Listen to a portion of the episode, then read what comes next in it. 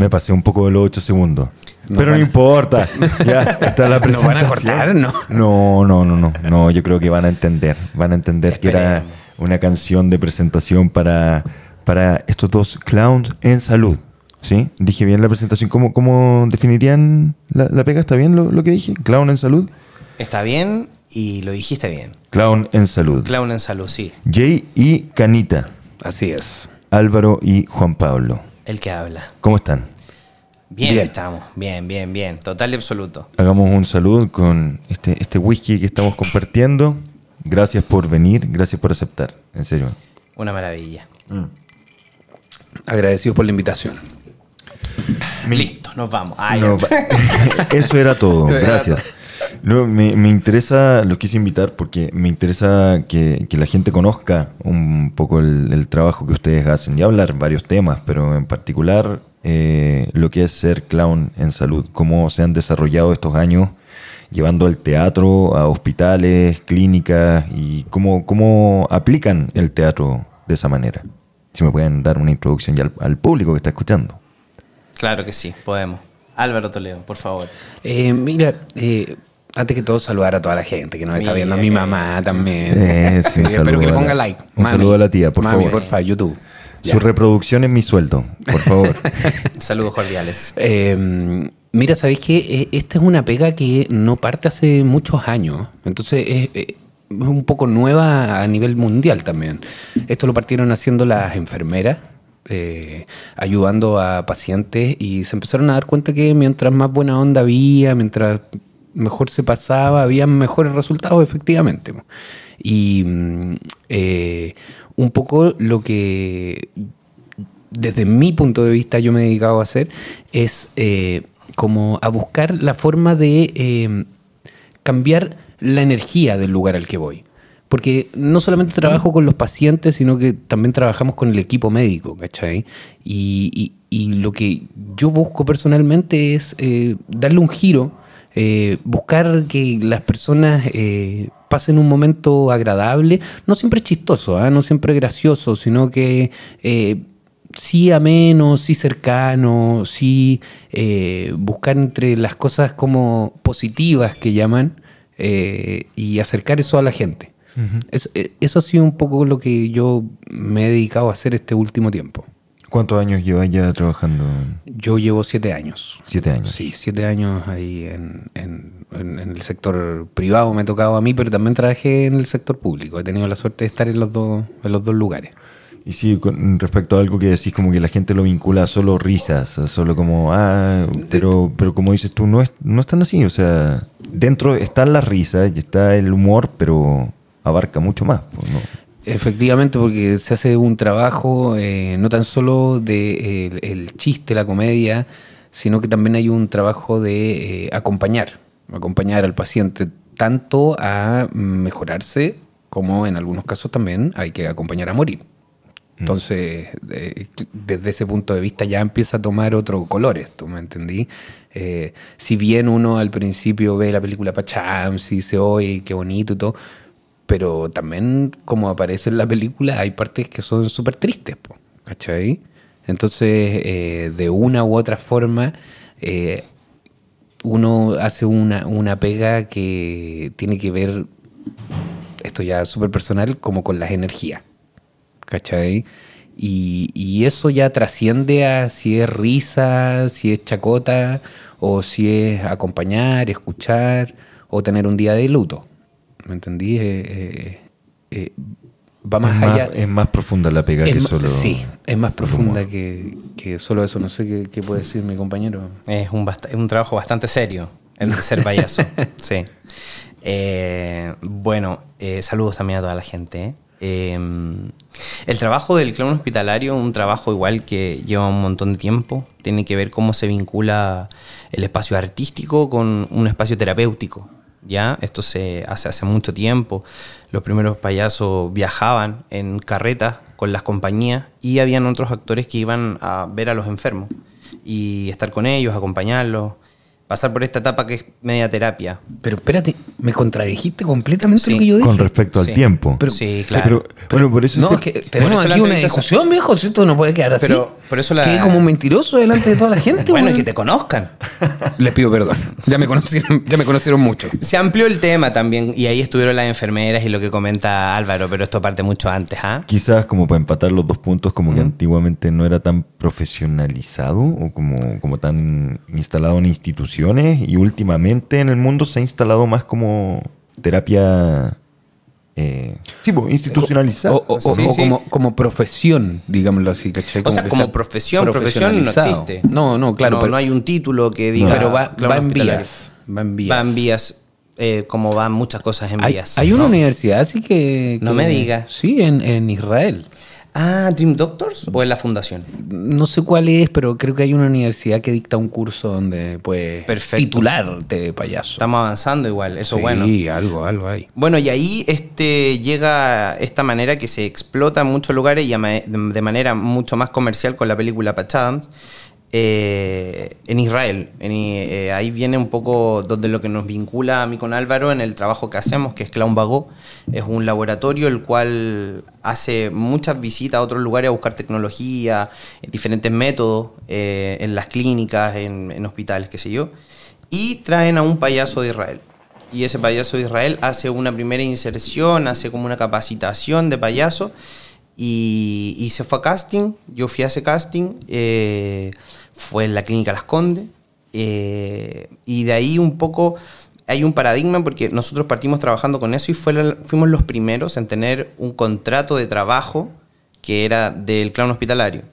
Antes de esto en Chile existía Célula Roja, eh, en fin, muchas más compañías que lo hacían de manera voluntaria o con los mismos Fondar que estábamos hablando antes y se financiaba de esa manera. Pero nosotros lo que nos diferencia es que nosotros tenemos un contrato regular, nosotros cumplimos turnos y trabajamos como cualquier profesional de la salud haciendo eh, el aporte que, que entregamos, que habla un poco de lo que decía Álvaro, el tema de cómo uno cambia este tema energético con los pacientes y con las personas que te vinculáis siendo payaso. Eh, yo lo, lo denomino un poco como una artesanía emocional. Tiene que ver con, con cómo uno va manejando las emociones de una persona que en su estado anímico, su parte enferma está mucho más valorada que la parte sana. Todos comprendemos una parte que estamos partes sanas y partes que estamos enfermos. Nuestro trabajo como payaso eh, tiene que ver mucho con exaltar, proponer, disponer y poner en la mesa la parte sana, ¿no? La parte que nos vincula a nuestros seres queridos, que nos vincula a, nuestras, a las cosas que nos gustan y de ahí explotar, de ahí trabajar. Eh, harto portazo ¿ah? en el Sí, edificio. Sí, sí. sí, la verdad es que, para que sepan, no sé, este estudio está prácticamente al lado de la puerta de entrada, entonces se siente... Se siente el golpe energético. Disculpa si te desconcentró. No, para nada. Yo, es que yo me puedo concentrar con muchas cosas. Ah, Eso tengo un, eh, bueno, valor agregado de ser payaso es poder confundirse con todo, ¿no? Sí. Pero tiene que ver eso, tiene que ver eso con el trabajo de clown hospitalario. Eh, yo llevo 10 años haciendo clown hospitalario a través del programa Clown Vagó.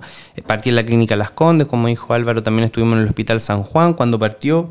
Fuimos a hacer turnos para allá y yo quedé en la clínica Santa María, donde me desempeño hasta el día de hoy. ¿Te veía ahí en, en este trabajo? ¿Tenías aproximaciones antes de ir a ese casting o viste el casting como una oportunidad? Llegaste sin saber mucho y dijiste, oye, está interesante. Cero, cero, cero, Yo creo que como todo actor recién salió, uno no tiene idea de una ruleta rusa, que estábamos hablando otra vez de los fondos concursables, que Sí, apareció Don Francisco tirando la ruleta si te ganás en el fondar o no. Pero Pero hay algunos que sí tienen la suerte de ganarse todo. bueno, eso, eso parte en el concurso, uno puede ganar o perder. Es verdad. Y, y salta de ahí, ¿no? Del, del- de- se me fue la onda total. No, no, no, Te que pusiste nervioso. partiste como sin, sin saber qué, o sea, saliendo de la escuela, no cacháis bien qué hacer y Claro. apareció esta oportunidad, entonces. Sí, sí. A mí en lo personal es una historia bien bonita. Mí, eh, no sé si le pasará a todos, pero por lo general cuando estudié teatro hay una presión social, familiar muy fuerte. Y mi papá eh, me decía, tú vas a ser actor y ¿cómo te voy a ayudar? Desesperanzado, básicamente. Des- Claro, como, No o sea, bacán había- que sea actor, pero yo no conozco a nadie que sea actor. ¿En Yo qué no- trabajáis, weón? Claro, y bueno, y él pensó también que mientras yo estudiaba no estudiaba, iba a puro huellar.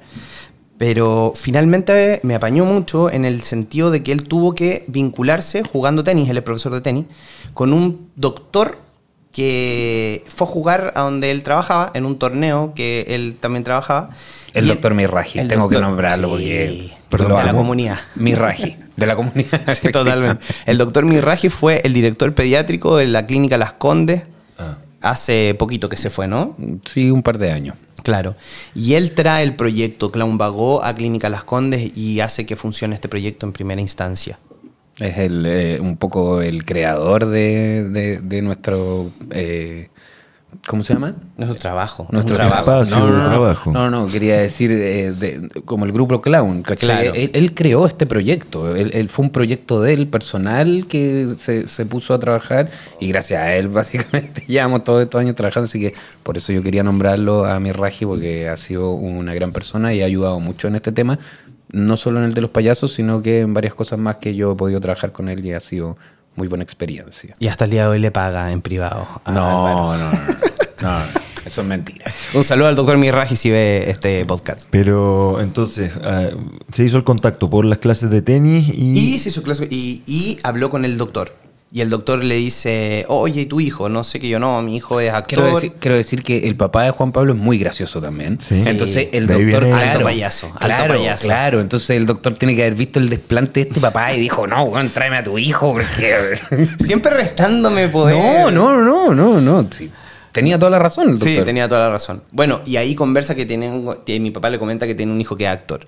Y dice, oh, un actor. Y dijo, justo estoy buscando actores. Y mi papá no entendía, me dijo, pero si tú eres doctor, ¿cómo estás buscando actores? Pasa que traemos este proyecto de clown hospitalario. Él ha hecho clown, él ha trabajado como payaso en algunas cosas, sí, le dijo, y la cuestión.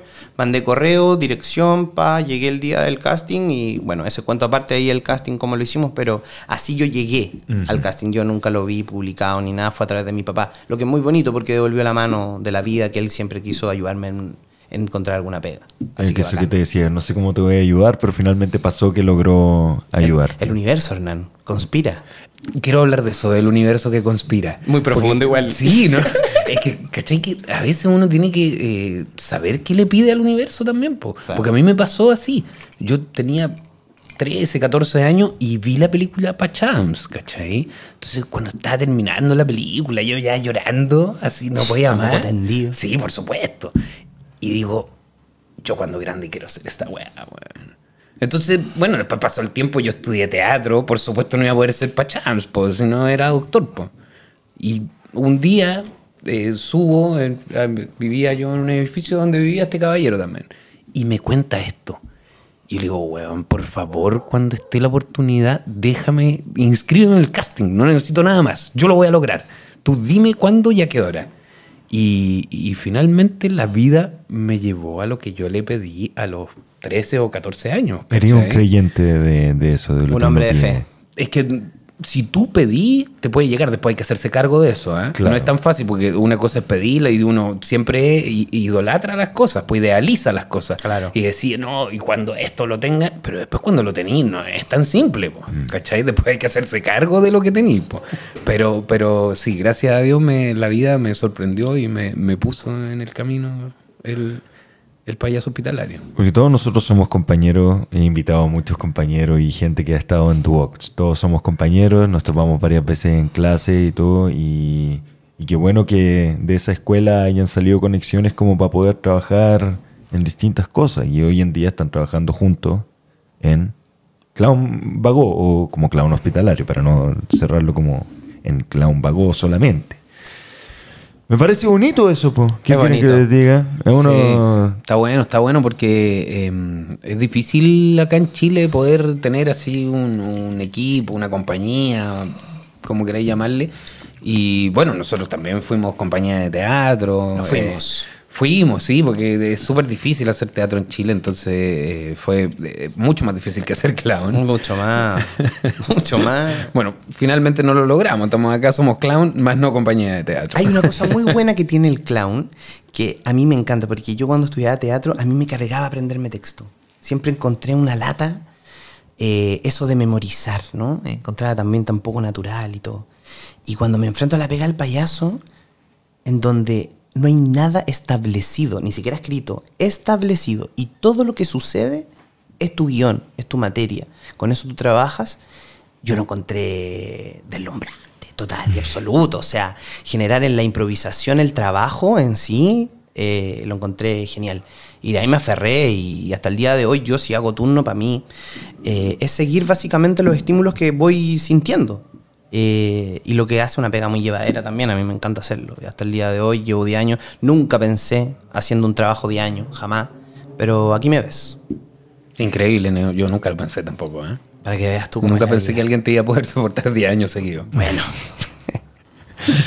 Eh, y es, un tema, porque yo que fui compañero de curso, sí, eh, bastante, que soportar? bastante disperso, no, no mala onda, nada, nunca problemático, pero bastante disperso. No, eh, y eso le jugó, yo creo que muy a favor a Juan Pablo, porque él, sí, yo como su compañero de compañía de teatro sé lo que le cuesta también poder tener el texto en la mente. Entonces fue muy bueno. Yo también me sumo a lo de Juan Pablo. No soy el, rey de aprenderse el texto, ni mucho menos. De hecho, yo soy muy de. Em, como ir manipulando las cosas a mi favor. Un manipulador. Sí, un manipulador. Así te podías presentar. Eh, claro, yo como que vivo el texto, el texto pasa por mí. No sé si el dramaturgo estaría muy contento con Claro, contento que estaría. Pero yo feliz, lo paso súper bien y todo.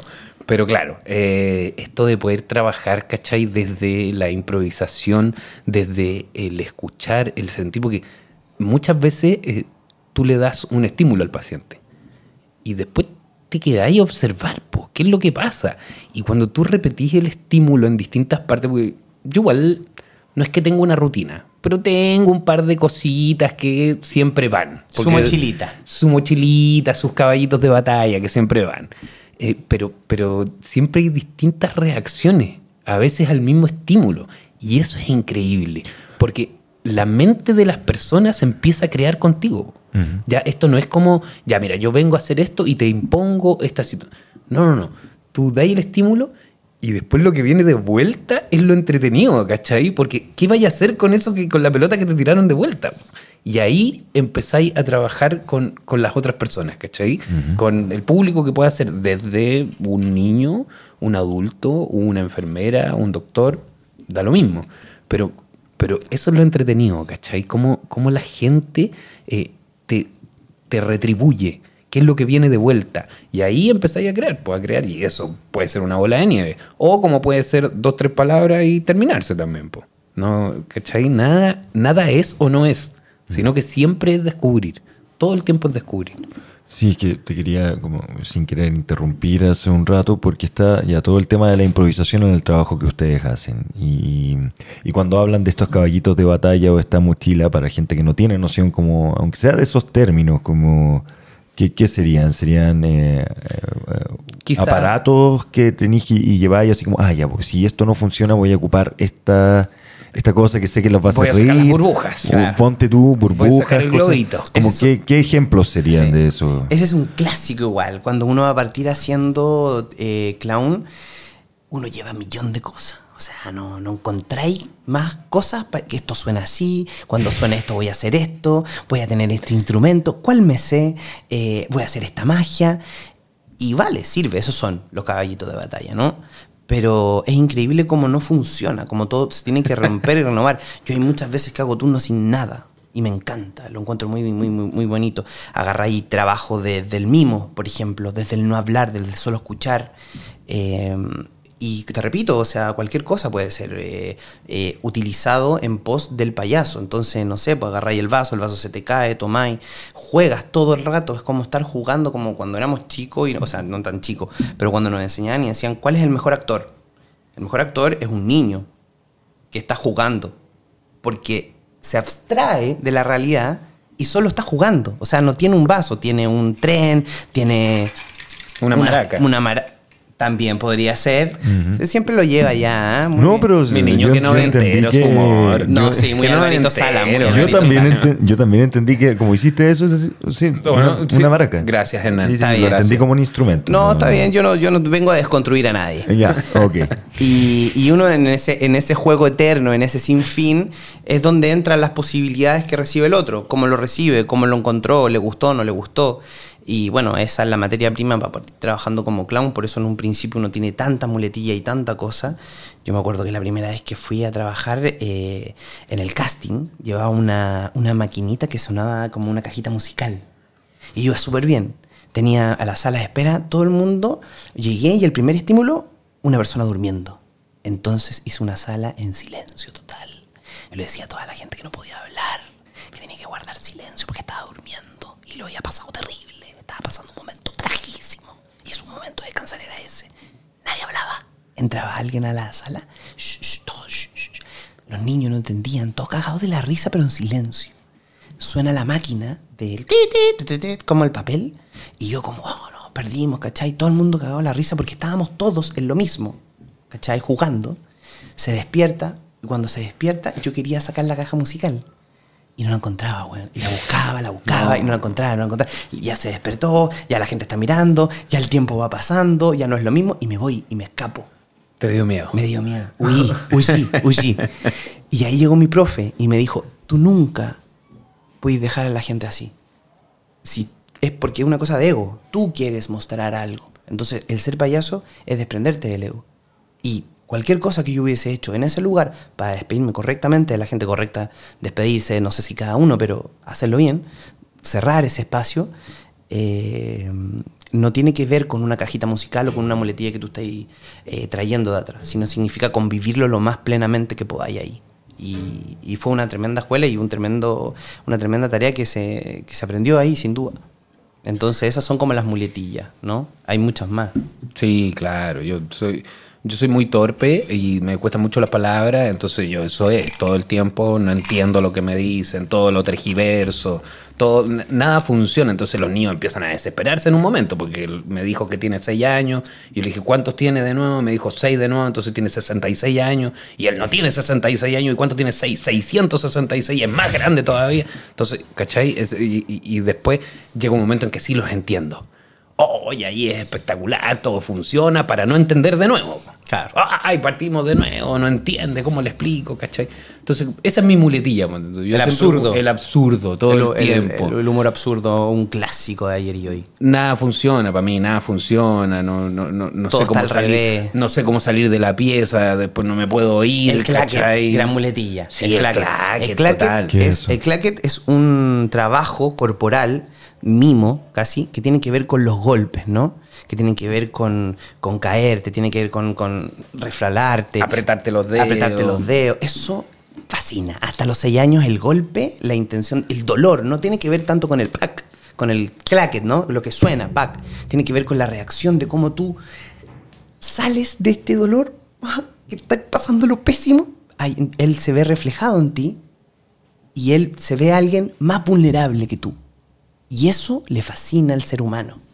Ver a alguien cayendo. No soy el que está peor. Claro. Hay uno que está Hay peor uno que que El, está yo. el sufriendo más. paciente ve a alguien más vulnerable que él y por lo tanto... Claro, o sea, la vulnera- vulnerabilidad. Y que no es desde la crueldad, sino como No. casi como un nivel de empatía como Claro. con, con- con la bueno, situación. Ross igual un poco con la crueldad. También no, no vamos a entrar en esa piel, por favor. No, no, pero... Yo, yo tú, mi, mi clown vive en la clínica Las Condes. Ya. Entonces yo un día voy con pijama, ¿cachai? Otro día voy de smoking, porque yo vivo ahí, ahí está mi casa. Entonces eso, ponte tú, para los niños es súper cercano. Porque cuando tú ya lleváis tres semanas y te querés ir para la casa, sí, pero yo llevo siete años acá. Entonces como el niño, allá estoy bien. Claro. llevo tres semanas. Me faltan un par de años. Tranquilo, ¿cachai? Entonces le dais como ese espacio donde el niño dice, ah, ya, bueno, hay un weón que está peor que yo y qué bueno que sea el payaso y no yo. El trabajo que ustedes hacen, obviamente, o, o me da la impresión de que tienen como una reunión con enfermeras o cosas así como para explicarles el diagnóstico de cada paciente que van a ir a ver o van entendiendo en el momento. Eh, Es la idea, ¿no? Sí, nosotros, eh, yo por lo menos siempre pregunto a quién puedo entrar a ver. Es súper importante el diagnóstico. En el caso de mi payaso no importa, pero en el resto de los payasos es súper importante y, y buscan información de esto y todo. Yo soy, o sea, básicamente pregunto, ¿puedo entrar? ¿Hay aislamiento? ¿No hay aislamiento? ¿Qué tiene la persona? No me interesa. A mí. No me interesa porque, o sea, pregunto, ¿tienen alguna alergia alimentaria? ¿Comió hoy día, ponte tú? Porque si ha estado todo el día sin comer y yo voy a llegar a hablar de helado, estamos pésimos, ¿cachai? Pero no quiero saber el diagnóstico específico. No tanto desde lo clínico, sino como en qué, en qué condición está para ver qué, En dónde- un qué podía abordar tú como... En un profundo error En para un profundo Pablo. error y egoísmo de parte del No, no, no sí. No, si no tiene a que mí ver- me pasa que yo aprendí el golpe. yo la primera vez que entré a una pieza, eh, haciendo el casting, entro y tengo una, una, visita increíble, lo pasé muy bien. Y, todo bien, qué sé yo, salgo y llega mi jefe, en ese momento el profe, y me dice, bueno, vamos a leer el diagnóstico del paciente. Y yo le dije, no, no es necesario. Yo con esto que lo conocí, con lo que supe, me lavo las manos, me voy a mi casa, tranquilo. No, pues me dijo, parte del trabajo es entender dónde está ahí. Y en dónde estás, hay gente enferma. La gente enferma o se mejora o se muere. Y eso es un camino. Y en ese camino, mientras más información tú tengas, mejor puede ser la manera en que tú lo acompañes. Bastante duro igual en ese momento. El niño eh, tuvo un, tenía cáncer y tenía en ese momento específico tenía un hongo en el, en el pulmón, lo que hacía no tratar el cáncer. Bueno, acto seguido, después de eso yo me dejaron en el casting, voy a volver, eh, quiero ir a ver al niño. El niño falleció hace ocho horas. Eh, entonces, que entre el psicólogo, que entre el psicólogo pediátrico, vamos a conversar del duelo, que pasa para el otro capítulo ya el... No, mentira. El duelo es, un tema que se toca al tiro, o sea, es fundamental. La gente eh, cuando uno trabaja siendo clown hospitalario tiene que entender que la muerte es parte del trabajo y, desde ahí también el espacio tuyo como, como el qué aporte estás haciendo realmente. O sea, tú eres el payaso que va, visita, bien. El segundo día eres el payaso que va, visita y que él te dice amigo. Entonces ya eres un amigo. El tercer día va y la mamá te trae un regalo porque está increíblemente feliz de que tú, entonces ya eres amigo de la familia. Entonces, cosas humanas que imposible no cortar. O sea, eso se da, es real. Entonces, cuando llega el momento del duelo, cuando fallece alguien, ¿desde qué lado estoy? Todos viven el luto desde su lado. La mamá desde su lado, el papá de su lado, los hermanos, eh, la tía del aseo, que se vinculó con el niño también. Entonces, desde ahí tomar el, ego y hacerlo chico y entender que tu trabajo era estar con él en ese momento para aportar en lo que él tenía en ese momento, que era su vida. Y ya después eh, es otro tema, es hablar de lo que yo podría hacer, de lo que podríamos haber llegado a hacer, de lo que él podría haber llegado a hacer que finalmente te va, quemando, te va quemando la cabeza y, no te va dejando avanzar. Perdón, para ver si entendí bien. ¿Tú eres parte del tratamiento del duelo? ¿Ustedes son parte del tratamiento del duelo cuando parte un niño, un paciente? ¿Ustedes eh, apoyan a los psicólogos en el trabajo con la familia o ustedes reciben asistencia también por ese vínculo que formaron con el paciente? En un comienzo existía un ayudo psicológico que, que teníamos como la psicóloga o el psicólogo del, área donde estábamos trabajando, trabajábamos con él y teníamos terapia todos juntos y eso. Se fue dejando hacer porque se fue entendiendo que es tan personal el duelo que es muy complicado. Vamos a hablar del duelo los tres que somos payasos con este niño. A todos nos afectó de manera diferente. Entonces sí podemos hacer un grupo de contención, ¿no? emocional, eh, recordarlo, eh, eh, experimentar cosas que a él le gustaban. Pero el duelo es una cosa muy personal. El duelo es un, es un tema que uno tiene que ir trabajándolo solo y también es un buen aliciente para entender si esta pega también te da el ancho o no te da el ancho emocionalmente. O sea, no es lo mismo un payaso que entró recién, que está con todas las pilas, a otro payaso que tiene que ir a trabajar el día después que su mamá se murió. Entonces, el trabajo emocional que tienes que compartir parte desde el tuyo y desde la protección tuya tiene que ver mucho con el, con el estado anímico y de cuidarte. Una de las cosas es el tema del duelo. Y, hay que, y, cada, y no hay receta, ¿vale? no, no, todos vivimos el duelo de, la misma manera. Entonces, por ahí decir esta es la fórmula, bueno, hay pasos normales, la negación, en fin, eh, es súper personal. Y cada uno tiene que encontrar la manera ah. de cómo solucionar. A mí me pasó algo, algo especial con el primer duelo que tuve yo elegí como... Digo elegí, no fue una elección eh, como consciente, sino que fue inconsciente, una niña que tenía la misma edad que mi hija, que se parecía un poco físicamente, y eh, pasa que ella fallece y yo digo, ¿sabéis que no tengo fuerza para ir a trabajar? No, no puedo, no puedo y me tomo cuatro o cinco días. Entonces no voy a trabajar y eh, empieza como a haber un, un poco de revuelo, ¿cachai? Como, ¿por qué no vino el payaso? De acá, bueno, todos trabajamos con la niña, se murió, a todos nos dio pena, pero seguimos trabajando. Entonces me mandaron a la psicóloga. Voy a, a terapia con ella y un poco le explico. Le digo, mira, sabéis que yo fui al velorio, fui al funeral y me quedé un par de días en mi casa porque tenía mucha pena y no podía Sí, tomé tu vaso, perdón la interrupción. y no podía y, y- y no podía ir a trabajar porque tenía pena pues si era una persona que yo quería mucho yo había hecho todo lo posible me, me acuerdo una vez que me tomé 21 vasos de agua porque cada tres vasos de agua que yo me tomaba ella se comía una cucharada ¿cachai? y estaba comiendo un, un suplemento alimenticio y bueno no sé hice que se comiera siete cucharadas para mí fue un logro me fui con pañales para la casa y todo pero pasó después que bueno la Pabla murió y yo hago todo este proceso y finalmente eh, la psicóloga me dice, está súper bien lo que hiciste, po. Hiciste un duelo. Paraste, estuviste en tu casa, te pegaste una llorada, fuiste al funeral, ¿cachai? Estuviste con la familia. Yo conocía, o sea, había estado dos años con ella. Conocía a la mamá, al papá, a los tíos, la abuelita, al primo, el perro, la, la hermana. ¿Y a al todos, perro? ¿cachai? Hasta el perro lo conocí ahí, para que veas. Entonces, ¿Qué me pasa? Que yo podemos hablar, ponte tú, nosotros de cómo hemos vivido esto, pero a nivel salud en general no hay una fórmula. A mí me pasa todavía que tú podés hablar de esta niña, ponte tú, con alguna enfermera, alguna TENS y se pueden emocionar, po, porque hay cosas ahí guardadas, porque no viven el duelo, ¿cachai?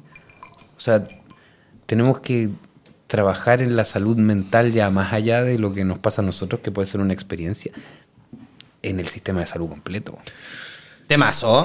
Sí, bueno, ahí ya La bueno, mató. abrimos, abrimos una puerta. Un portal total. Es delicado porque también es como lo que se postula en la película de Patch Adams, como cuánto te involucráis con los pacientes. Y como esa era la resistencia como del el villano del doctor, como si no, me, si no recuerdo mal, no sé si era, él era el director del hospital. Sí. Sí, Como claro. le decía, no, Siempre nosotros- es el que más poder tiene. Sí, pero era que el tipo, no me acuerdo el nombre del actor, pero eh, como que tenía esa resistencia y le decía siempre al personaje de Robin Williams como nosotros estamos para salvar, o sea, No, un- no para eh, tener conexión. tener con lo de- conexión más allá de, Claro, de la curación o, o el cuidado. Y efectivamente eso es lo que a nosotros nos pasa mucho, porque nosotros no hacemos eso. ¿Cachai? Yo no puedo entrar a cambiar la energía de un lugar al que vengo dos años seguidos, haciendo como que, no, mira, esto es un- una terapia y, y llega hasta aquí la terapia. No. Y son las nueve y cuarto, así que terminó. ¿Quién terminó? Sí, porque terminó la terapia. Ah, claro, y te Ah. va- y te va a ir mal. Claro, lo siento, tu tiempo terminó. Eh, ya te has reído lo suficiente. Sí, No, te reíste claro. cuatro veces seguidas, Sí, así que me cuatro puedo veces, retirar. casi una lágrima de risa, ya eso, ya suma más tiempo. Bueno, yo Aumenta una la vez- tarifa. Aumenta total. Se orinó. Se orinó, no, y ahí te vas. No, pero es vas. que ahí ya me sentí una vez se orinó y otra vez que le hice la quine. El buen se rió tanto, Ah, viejo. claro, hay que- un montón a la quine, ¿ah? Salvamos hartas Sí, vidas ahí. De los quines, y no de la porque, persona. Porque este, porque este weón después vomitó toda la flema. De risa, weón, de risa. Ah, no, le pido explica- disculpas a la gente. No, no, ah, no, le pero explica bien ese, ese, ese ejemplo. Como nosotros- quine para expulsar flemas, Claro, hay una ese quine- paciente tenía que hacerlo. Una quine que es específica. Masajes para... Claro, Claro. Yo si quieres la puedo mostrar, porque No, yo con todo este conmigo tiempo he no. aprendido. Necesito no. a alguien, no. Bueno, pero tú te recomiendo el cuerpo de haces Hernán. una vibración en, en la zona torácica y sueltas mucosa y ahí sueltas, pa. Y ahí la, la- la intención es que el niño bote la flema, ¿no?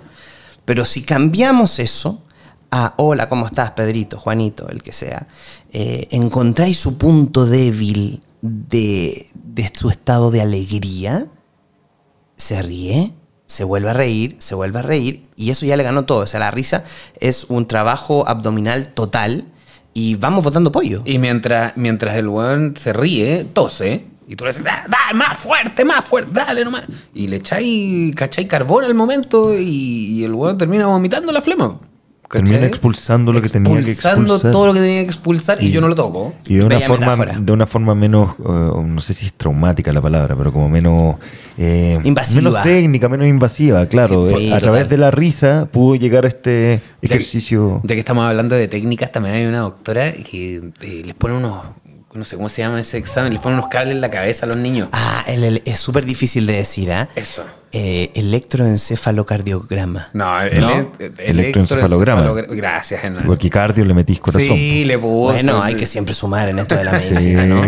Bueno, y, y- y casi siempre es por temas de. ¿Cómo se llama esta enfermedad cuando se caen en los- en los tiritos? Parálisis. Epilepsia. Epilepsia, Gracias. Entonces, eh, tú- Hernán actuó de doctor, ¿ah? Sí, no, varias nota, veces, varias veces. sí. Sí, yo por eso conozco la terminología. Bueno, y, y, y ponte tú, es bueno a veces para controlar el riesgo y todos estos ataques de epilepsia, eh, que los chicos colapsen en el momento del examen, po, ¿cachai? Porque ahí tú veías hasta dónde sube la curva, baja la curva, no sé, no tengo idea. Entonces, eh, me mandaban a veces como, ya, anda a hacer que colapse el weón, po. Bueno, y- Era, claro. O sea, era la instrucción Claro. del equipo. colapsar, equipo. pero por un fin terapéutico. O sea, Con el por un fin- fin Efectivamente, para que- poder hacer la medición, ¿cachai? Porque esa es la medición de, de cuando le viene la crisis, po. Y es súper bueno poder tener esa medición. ¿Y cómo, cómo se hace? Es que, es que quizás la palabra es fuerte, pero ¿cómo se hace colapso? Ustedes se manejan en ese término, porque en la no, salud. Este, este no, no, término lo puse yo recién. No sé si se Sí. dice colapsar o No, no, en- me, re- ¿Dijiste me colapsar? refiero colapsar, dije. No, no. con C, no Ah, ya. colapsar. No, no, Entonces, no. bueno, un No, término pero, acuñado a, a- a Álvaro nada más. pero voy a. El resto colapsa. a que dentro de la enfermeras, enfermeros, doctores y ustedes que están son parte como del mundo de la salud, de repente se ocupan términos que son más prácticos, como que no con tanto cuidado como se le habla al, Al paciente, al al paciente, familiar para que no paciente. entienda. Bueno, Claro. claro ejemplo el colapsar, por el colapsar mentalmente, riéndose, eh, llegó un colapso en el que ayuda en este examen. Pero para responder la pregunta que había hecho la primera, ahí está la conexión que nosotros tenemos con el servicio médico. Nosotros llegamos a un área, cualquier sea, oncología, UTI, UCI, hospitalización, en fin, cualquiera, y es el equipo médico el que genera la necesidad y te ocupa como herramienta. Y te estoy hablando con los mejores momentos de clon hospitalario. Es cuando el equipo médico te dice, este niño no camina, este niño no te come, este niño no bota la flema porque le da asco. Este niño tiene mucho miedo. Esto, y ahí nos pavimentan el camino antes de entrar. Y nosotros sabemos cuál un pequeño objetivo dentro de este camino que queremos que hacer, que es este, que esta artesanía emocional, para dónde va, cuál es el fin, ¿ya? Y bueno, de ahí depresión, eh, de- patología psiquiátrica, eh, y se pone entretenida la cosa, ¿ah? Se pone, se pone... Difícil. No, es que difícil, hay que cambiar difícil por entretenido. O sea, yo trabajo en... a- a- bueno, me estoy saltando igual. Eh, eh, yo trabajo como clown hospitalario y como profe en aulas hospitalarias. Y las aulas hospitalarias es un colegio que está adosado al hospital. O sea, son los pacientes eh, del hospital, ¿no? Y mm, el, equipo, el espacio de enfermedades mentales explotó en un 80%. Es durísimo. Y el trabajar con el aspecto psicológico de, la- de los pacientes, eh, mucho más estratégico. Requiere esta estrategia de entender, bueno, es depresión, pero ¿por qué está generado? ¿Cuál es su ambiente? ¿Cuál, cuál es su sociedad? ¿Por qué él está reaccionando así? ¿Por qué tiene estas crisis? Necesitamos que haya una crisis. ¿Cómo la vamos a contener? ¿De qué manera? Eh, y ya para mí, como, como actor y como clown en salud, ahí está la pega realmente. Donde realmente, porque el resto está ahí como tanteando la ola, ¿cachai? Pero va a llegar en un momento donde te van a decir algo que está en riesgo y cuál es el riesgo, es eh, la salud de las personas. Y eso yo a mí me parece lo más entretenido de hacer clown hospitalario, totalmente. Sí, es, es increíble cuando eh, uno tiene la posibilidad de ayudar como tan tangiblemente, ¿cachai? Como, ponte tú, eh, qué sé yo, no, no quiere comer y tú vas lo pasas un rato bien con él y le decís, bueno, sí, mañana puedo venir, pero después del almuerzo, porque los que no almuerzan no, no tienen payaso por un tema... eh, Por un tema. Entonces al otro día tú vas y el weón, puta, se comió todo el almuerzo, po, y está esperando, ¿cachai? Porque que le gustó y quiere que pase y está preguntando por ti y tú llegáis y, oye, en la 15 están preguntando por ti, para que vayáis para allá primero, porque toda la mañana preguntó que a qué hora llegaba y todo, ¿cachai? Y ahí tú decís, ah, ya. Bien, vamos bien. O me pasa mucho, ponte tú que abro la puerta, eh, hola, no, no, no quiero nada. Ah, ese es un dato y yo, buenísimo. y yo ahí no quiero nada. Bueno, que te vaya bien, adiós. Y cerró la puerta. El niño estando enfermo no tiene la capacidad de decirle que no a nadie. A nadie, eso. Eso, eso es muy bueno. Porque entra la enfermera que tiene que pincharlo y aunque le diga que no, córrete y Oh, patalee y me duele, me duele. Los pinchos, los no, pinchos. no va a funcionar, ¿cachai? No se van a ir hasta que tenga el examen, le hayan sacado la sangre o se haya tomado el medicamento, lo que sea. Le cambien ¿cachai? la vía. Entonces, a nadie le pueden decir que no. Ah, y, y a mí, y, ¿cachai? Yo hago, "Oye, ¿puedo entrar? No, no quiero nada. Ya, bueno, chao. Cerráis la puerta, adiós. Me voy a la próxima, a la próxima, al próximo box. respetáis su espacio para que tengan la posibilidad de decir que no. Claro, Por supuesto. claro. Entonces, hago la próxima habitación y todo, ya termino, salgo. Oye, el niñito de la pieza anterior quiere que vayáis. ¿Cómo? Si me dijo que no. Sí, es que ahora quiere. Sí, po, porque fue la primera persona que le dijo que no y que se fue. Entonces ahí dice, aquí tengo una persona, Poder. un poder, tengo a alguien que me va a hacer caso cuando yo le diga. Entonces ahí quiere conocerte. ¿Cachai o no? Y- Y ahí, va, y ahí va elevando los espectros. ¿Cachai? Onda, hola, eh, puedo entrar, qué sé yo. Siempre uno entra con mucho cuidado porque está en un espacio muy vulnerable, ¿no? Eh, no, no quiero.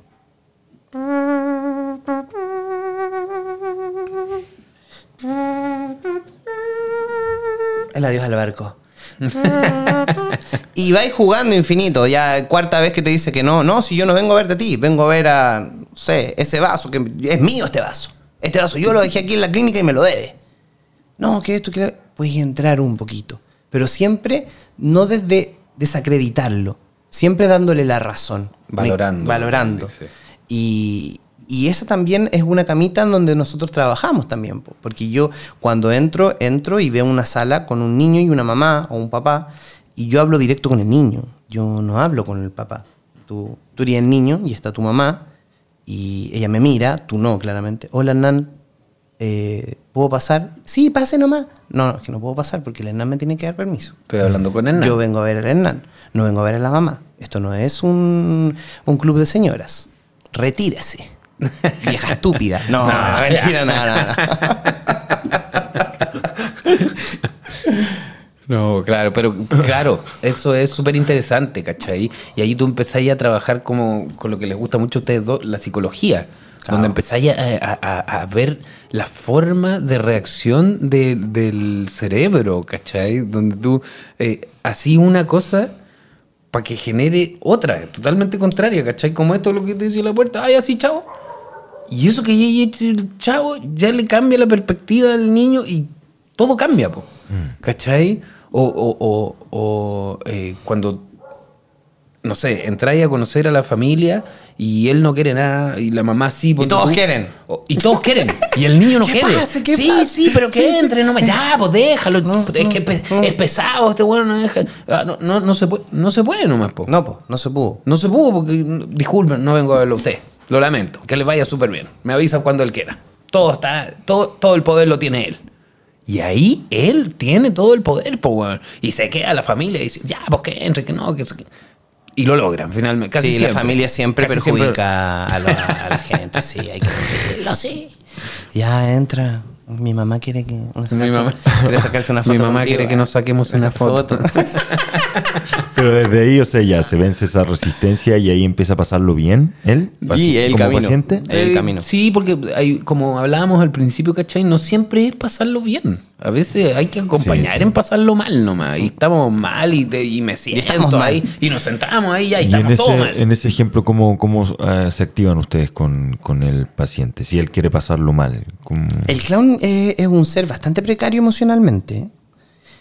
Estamos mal, estamos muy mal. Vamos, podéis ocupar lo que queráis. Memoria emotiva. Estamos mal. Eh, Chile no clasificó al mundial. Estamos muy mal. ¿Qué cosa? Ah. ¿Estamos tan mal como qué? No, estamos, estamos pésimos porque eh, la gaviota de oro ya no está. Solamente hay gaviota de plata en este momento. Estamos mal porque hubo un incendio en Valparaíso y mucha gente perdió su casa. Estamos mal. Estamos pésimos. Estamos pésimos porque hoy día me levanté y no me acuerdo con qué pie me levanté. Es más, yo me acuerdo nunca haber estado tan mal como hoy día. Estoy- Sí. Me siento podrido por dentro. Yo me siento mal, pero tan mal que me siento bien. Me mató. Me mató. Y bueno, el, el ser clown es jugar todo el rato la psicología de un gallito, ¿no? Eh, y, y por qué bien? ¿Y qué pasó? ¿Y, ¿Pero cómo? Yo, yo básicamente, cuando así ya estamos mal, empiezo a contar etapas de mi vida. Y ahí ya siempre gano. el final tú- de Betty la Fea siempre ayuda con eso. ¿no? Betty la fea, ¿no? Sí, el final de Betty la Fea. Es que para, para diferente gente es muy distinto el estar mal, po, ¿cachai? Entonces podéis extrapolarlo a cualquier persona. Entonces lo importante no es qué es lo que estamos diciendo, es cómo él reacciona a las cosas. Entonces va a haber una cosa del que estamos tan mal que él va a enganchar. Sí. Y ahí tú te. Y ahí es Ahí tu- agarráis. Lo que sea que él reaccione, ¿cachai? Porque esos son estímulos, po. Estamos tan mal que esto, tan mal que lo otro, tan mal que lo otro. Y hay- alguno de esos algo le va a generar. Claro. Y, va, y con, que, con que diga, no, es que eso no es tan malo, ya. Listo. Y empezáis a nombrar cosas que no son tan malas. O que son buenas de, de frentón, ¿cachai? Y ahí empieza como el tira y afloja que decía el Juan Pipo. No, que eso no es tan bueno, no, es malo, eso es bueno, eso es malo, ¿qué es malo, qué es bueno? Ya, ahí te confundí, te perdí y chao. Y abriste la puerta, ¿cachai? Que era lo que finalmente estabais buscando. Más que que se ría. Sí, sí, sí. Vamos a Eh, llegar a que se ría en algún momento, es muy probable, es muy probable, pero... Pero, Pero, no es el fin. No, o sea, no, no, no, es el, fin como la meta pega hecha, es que se esté riendo. No, eso va a pasar, pero es, es acompañar desde otro. O sea, puede llegar a pasar. Claro. No es un fin. No, Claro. claro. no es el fin, no, porque en general uno cuando entra a esta pega, sí, es tu fin.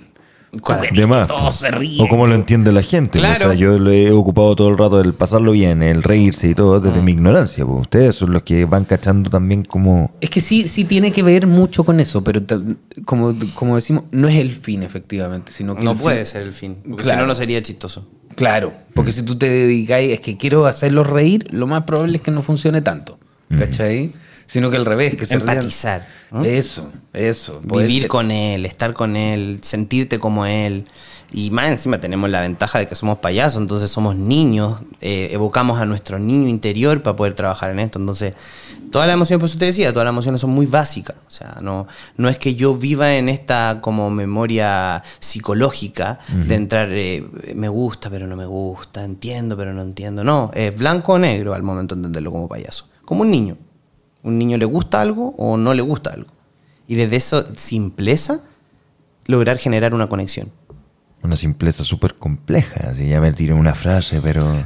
pero de, de- Una frase de- para hablar De cerca- Arjona, de no, Arjona. una frase para hablar del pe- micrófono. Pero voy a que. eh, por lo que decías tú, en, en teatro muchas veces nos enseñan así como lo que es el subtexto. Tenéis un texto que es como un pretexto, que en realidad lo que tenéis que ir demostrando es.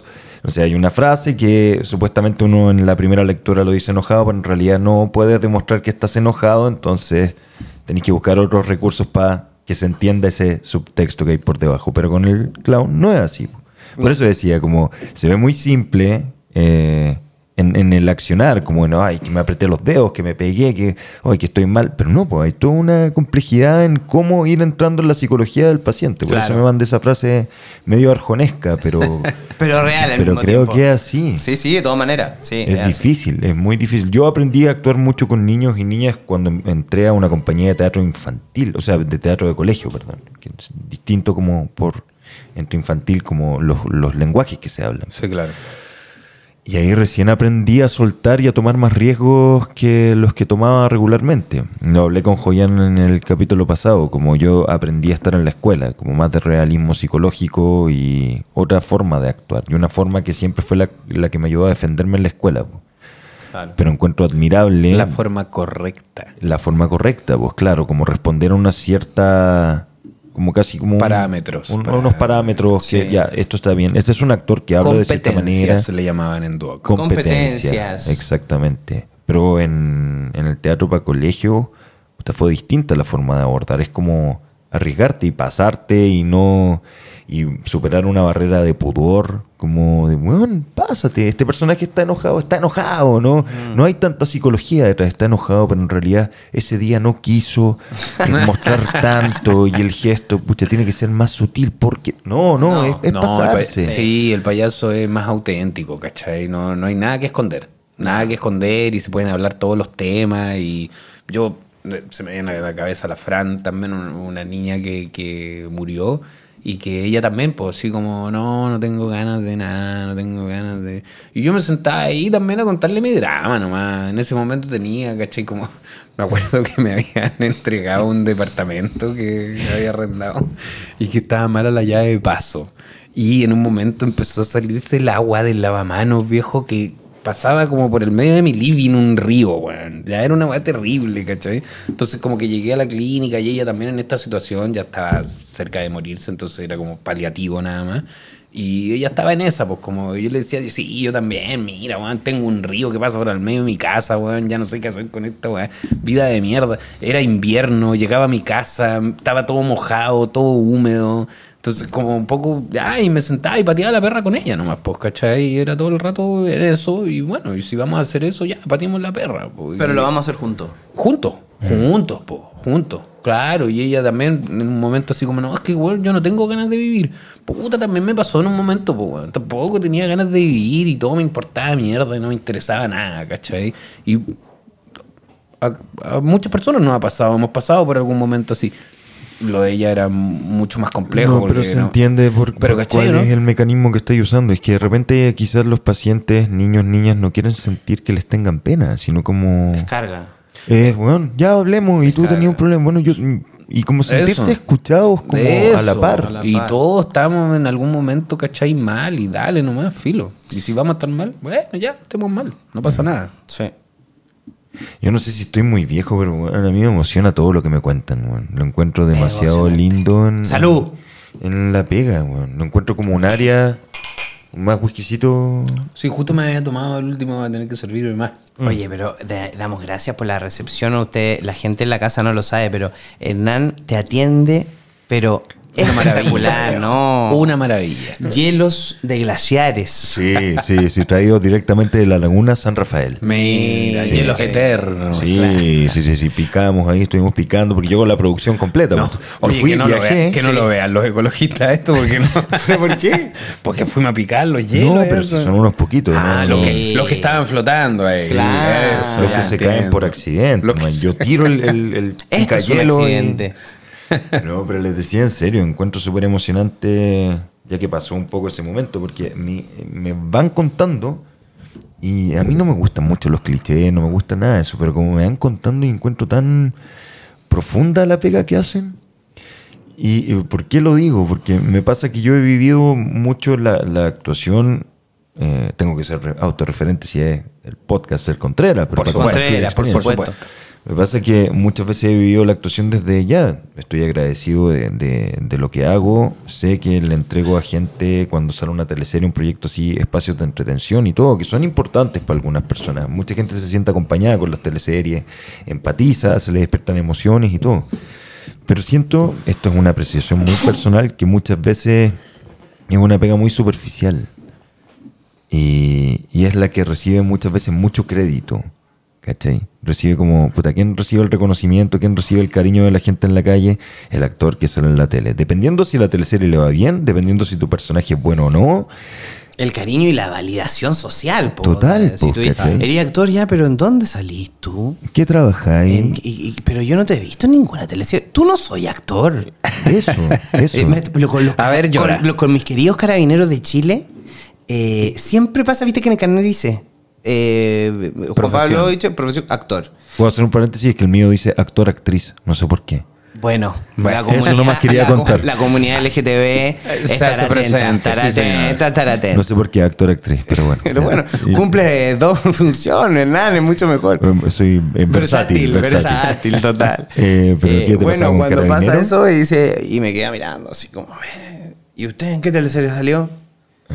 Y yo he, he pasado rato igual que salí de la escuela, entonces pasa, no, no salí ¿Por qué ninguna. historia con carabineros? Porque los quise no mencionar. Ah, ya. Para que se acuerden que son como la mierda. No, mentira. no, en un principio decía, no, yo no salgo en tele. Y ahí tenía que dar un discurso, tenía que Una defenderme. explicación. Claro, no salgo en tele porque hago otras cosas, trataba de explicar, no Yo soy de teatro, ¿no? De tele. Claro, claro, de tablas. De tablas, y- y ya entendí que no hay que hacer eso. No, sí, yo salí en la teleserie de la del... eh. ¿La del Mega? Sí, la del Mega. Listo. Eh, sí, ahí yo estaba, yo ¿En eh, cuál? no En- salgo mucho, sí, pero... Y da lo mismo. Porque si tú le decís que saliste en una teleserie, bueno, yo ahora estoy grabando algo en Netflix, pero no te puedo decir nada. Es Le decía eso al Paco y el Paco, adelante. Vas- Bienvenido. Este es su país. Oye, Entonces, qué buen- mira, es buen dato, ¿ah? Porque o sea, em, yo he aprendido algo de eso. No con carabinero, pero sí con los eventos. Tú te, te, te creí productor de eventos, viejo, entráis al evento que sea. Sí, claro. Tú y si le sumáis no, un el- chaleco de seguridad. No, a le todas polera partes. negra, viejo, y una radio, compadre. Y ¿Comprar los entráis, chinos? weón, al, al. Claro. Entráis al camarín del, del- de la banda, viejo. Espectacular. No, tiene, eso también te entregó la escuela de teatro a, a mentir muy bien, ¿no? A adaptarse, ¿no? Ocupar A- herramientas de actuación para... Herramienta de actuación Para el total y absoluto. No, se, me, se me viene a la cabeza lo que estamos hablando esto random. Era el momento de pandemia. Y en el momento de pandemia, nadie podía moverse para ningún lado. Y hubo una, una, una, una polución, una conversación ruda, áspera entre los payasos, que a nosotros nos sacaron del sistema. Nosotros éramos, eh, no éramos, ¿cómo tenía un nombre? Eh, fundamental, no me acuerdo cuál era el nombre, pero no éramos trabajadores de salud fundamentales o muy necesarios. Innecesarios, para decirlo mejor. Sí, eso nos dijeron Sí. en nuestra cara, que en verdad no no, fuéramos porque que da no lo mismo. fuéramos, que no fuéramos. Y como no vamos, Bueno, pero perdón, estamos hablando del momento así como pic, que los Pic, contagios pic. estaban así como cuarentena. o- poniendo todo el mundo, mis respetos a la gente que falleció igual Sí, con el sí, COVID, ¿ah? sí. Pero nos dejaron afuera eh, y en ese quedar afuera yo no me podía mover, que sé yo, ninguna cosa, pero yo tengo mi credencial de payaso, de trabajador de salud.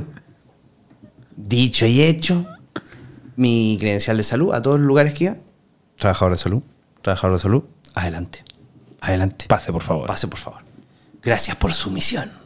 Eso, salvando vidas. Y me moví harto con esa credencial. Así que Agradecido de la creencia. sí, la credencial te da poder. Lo que estábamos hablando, el poder. Todo vuelve ahí.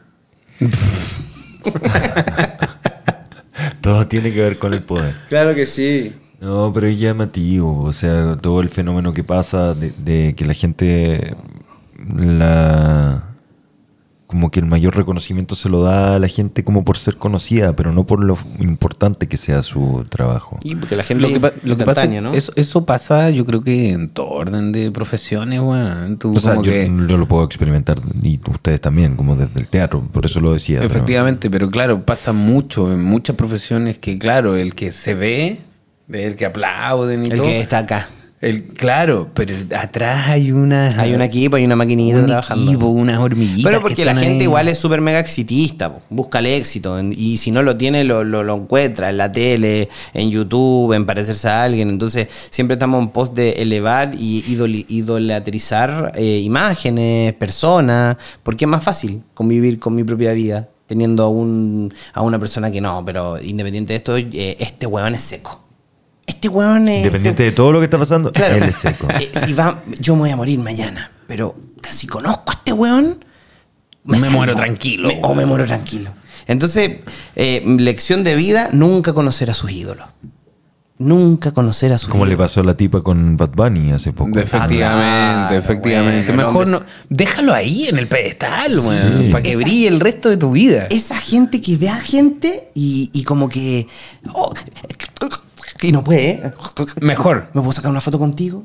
Pero, ¿de qué le sirve esa foto? Mira, yo estuve con él. Mira, yo, yo, yo aquí estoy yo con él. ¿Cachai? Eh, es súper exitista, po. Es súper decir como yo estoy cerca de él, entonces me parezco a él, soy como él. eh, y es lo que él me muestra. Entonces, finalmente, ¿de qué se trata? Se trata de, de- de parecerte más a lo que a tú amáis. Tú, tú, tú te sentís identificado con eso. Estamos entrando un poco como en esto de eh, qué valorar, el autor o la obra. Durísimo. ¿Cachai? te- ¿Cachai? Como, claro, que, porque tú puedes decir, qué sé yo, eh, me encantaba, eh, ¿cómo sea? Eh, Perdimos 10 segundos de podcast Perdón, en tu, en tu yo, laguna dije, mental. ¿ah? yo creo- dije en un momento que, yo ya tenía hemos- problemas con las palabras, Sí, que se me que bueno, olvidaban Está y todo. buscando las palabras. Vamos a tener que editar, ¿ah? No, sí, por favor, si pueden editar esa parte, lo agradecería Por un favor. montón. Eh, tú podés decir, no sé, me encanta John Lennon, ¿cachai? Pero detrás, weón, había un círculo de... Con John Lennon no, ¿eh? Con John- ¿Qué vas a decir de John Lennon? No, no, hubo, No, pero tú un par de estaban los golpes, Beatles, ¿cachai? está- No, pero, pero hubo golpes también con Yoko Ono, hay, hay una Ah, historia no, negra. pero ¿me mi- entiendes? No, perdón, discúlpame, pero, Pero, ¿cachai? Como, ¿a quién vamos a aclamar? ¿A, a la, a la- a la obra o al autor? Es una conversación ¿Cachai? que hemos Como- tenido harto con Álvaro. Sí, ¿cachai? Eh, Porque, porque hay muchos autores que, o sea, no sé, Pablo Neruda, sin ir más lejos, ¿cachai? Eh, Un abandonador de niños. Ya, así, ¿cachai? Entonces, eh, idolatramos igual esa Separar obra. al artista de su obra. ¿cómo, cómo claro, hacerlo? porque, porque... ¿Podemos hacerlo? No lo sé. Muy difícil porque uno, bueno, decir yo sí, yo, yo lo separo. Yo, porque las cosas que uno hace, no eres tú. No es la rela- relatividad. O sea, es la relatividad, no es Einstein. A mí me importa una mierda quién era Einstein. Es un dato para la historia. Lo que me importa es lo que él creó. Lo que ¿Qué me importa-? ¿Se nos puede explicar un poco No, no, para...? no creo. ¿Nos puede explicar la teoría de la-. ¿Nos podría explicar No, lo te- que- Para eso tenían que haber ido al colegio los hueones. No, no, no, pero por favor, así como para la gente que no. Expláyate. no no. Uno se va. No, amigo, no. ¿Qué no estoy es diciendo? ¿Qué estoy diciendo? Denme más whisky o si no yo me voy de esta wea. No, pero me de, hecho, le, voy a buscar hielo, espérame. Ah, está bueno. Por mientras nosotros nos Sí, quedamos nosotros con, vamos a hacer cargo, no te con. Álvaro de este podcast llamado Contreras. ¿Qué te parece, Álvaro? Mira, ni siquiera lo ve. Ser Contreras, güey. No, sí, es muy Ser Contreras. es muy Es que eso torpe. Es, er- eso es Contreras. Eso Ser es Contreras. Ser Contreras, sí, señor. Sí lo veo, pero soy malo para seguir cosas. Yo eh, también soy malo para seguir cosas, pero me gusta seguir algunas. Las que sí me gustan de verdad, esas las sigo, pero. Los videos de perritos tristes. ¡Oh, qué fuerte! No. Esos videos de Facebook, ¿cuánto te han dado? ¿Cómo ah? olvidar, ¿Cómo olvidar el perro que habla? Que le hicieron una entrevista. buen video. y que lo apretaban. Lo apretaban para que Porque hablara. claramente no hablaba. Se quejaba. claro. Agradecer a Hielo Fiesta. Eso. Bien, por Hielo Gracias, Fiesta. Hielo Fiesta, por Lo más grande. traernos hasta aquí. Estos eh, hielos milenarios. Alto hielo, viejo. Claro. No, una experiencia increíble ser Contreras. eh, lo hemos pasado fantástico. Quiero destacar el último capítulo. De ¿Sí? Joyan. Sí, quiero destacarlo. Joyan, compañero nuestro también. Sí, también compañero nuestro, como dijo Hernán, eh. mucha gente de Vogue. Esto, es- eh, esto es- cuando uno estudia teatro, ¿Ya? uno tiene la capacidad de ver gente muy, Muy especial. rara. Muy, no. Especial, mucho mejor tu término. Pero vi- Muy especial. Bueno, pero si yo estaba ahí. Imagínate eh, que todos gente. quieren ser actores. Ya es algo muy raro. No, Entonces no le rarísimo. sumemos que son raros. Es gente que es tan especial, tan diferente, tan fluida. Yo creo que eso es lo que más valoro de haber estudiado teatro. Sí. Sí, Tenía una persona con distintas. tanto miedo de ser actor y, con, y tenía por otro lado una persona que sus papás fueron dramaturgos. Se siente actor Es un actor llegó a la de escuela. 19 años con su bufanda. Eso, con su gorrito. Con su libro de anotaciones.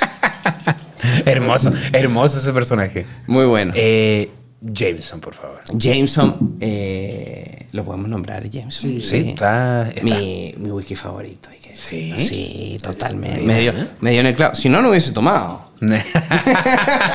Solo hizo esta excepción. Claro, porque da el mejor whisky. No, te entiendo. te Un entiendo. saludo para toda la gente que nos está viendo y escuchando. Que ha llegado hasta este punto. Y Sí, que ha llegado hasta este punto. Ahí, igual, efectivamente. punto alto.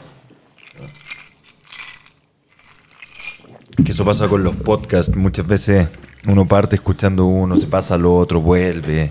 Sí, está súper bien. Me, me gusta a mí el tema de los podcasts. No soy un, un gran entendido, pero me gusta porque he descubierto algunos. Ponte tú, caso 53. Buenísimo. 63. Gracias. ¿Qué No, es que dijo? yo soy ¿Qué así, dijo? 53. es que yo vi 10 años antes. Ah. Mira, qué y lo fácil. vi. Para que veáis. La, la precuela. La La, pre- precuela, por supuesto. Efectivamente. Bueno, se me olvidan los nombres, los, los- los nombres, las palabras, todo eso yo ya dije. Así que agradezco. A mí me encantaría tener, escuchar un podcast de radioteatro. ¿Sabes? Hay algunos, vi uno ahora de una casa diabólica. No me acuerdo el nombre. Casa en llamas. Casa en llamas se llama. Lo recomiendo. Buenísimo. Bueno, ser Contreras también. Pero lo recomiendo. No se lo buenísimo. pierdan, No ¿eh? se lo pierdan. El capítulo. ¿Qué capítulo es este? Este es el 23. Capítulo 23. No lo olviden. Sí, sí, sí. Versículo. Es que acá con micrófono puedo hablar bajito. po. Entonces sale la voz así. te gusta hablar bajito. Yo hablo bajito. Eh, No, es como sensual. Hay momentos que saca la voz. Sí, y ahí se me va la voz más aguda. Ahí se va el pito. Hablando Voz de-. Voz de cabeza. no, y pone su. Que se pone, La- se la- pone como tieso. Está la hablando así. postura- Para proyectar, para proyectar, ¿no? De ga- la postura de garganta. Pero, eh, ¿qué le iba a decir?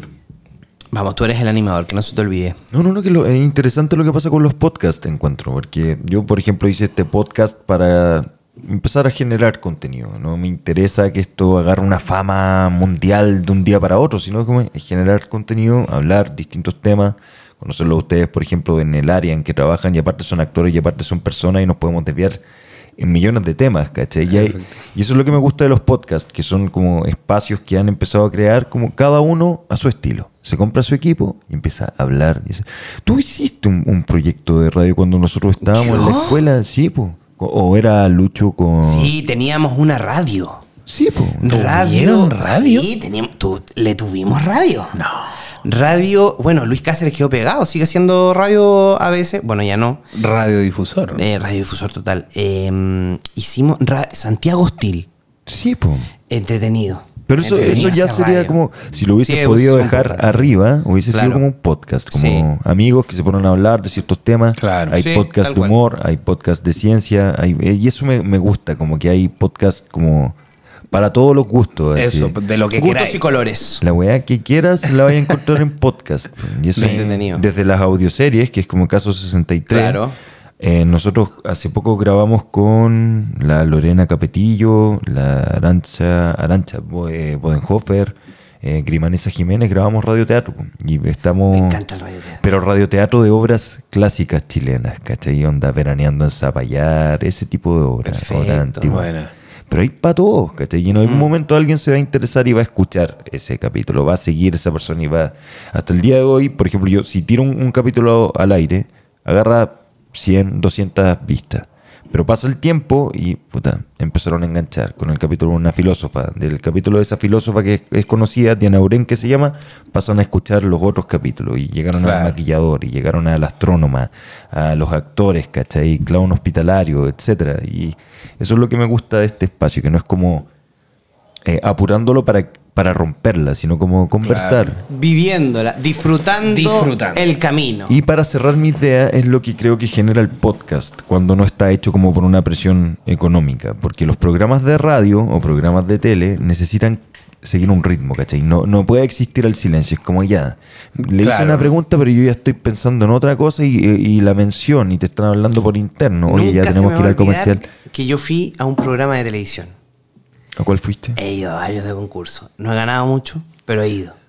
Y estaba con José Miguel Viñuela animando un programa que se llamaba Boom.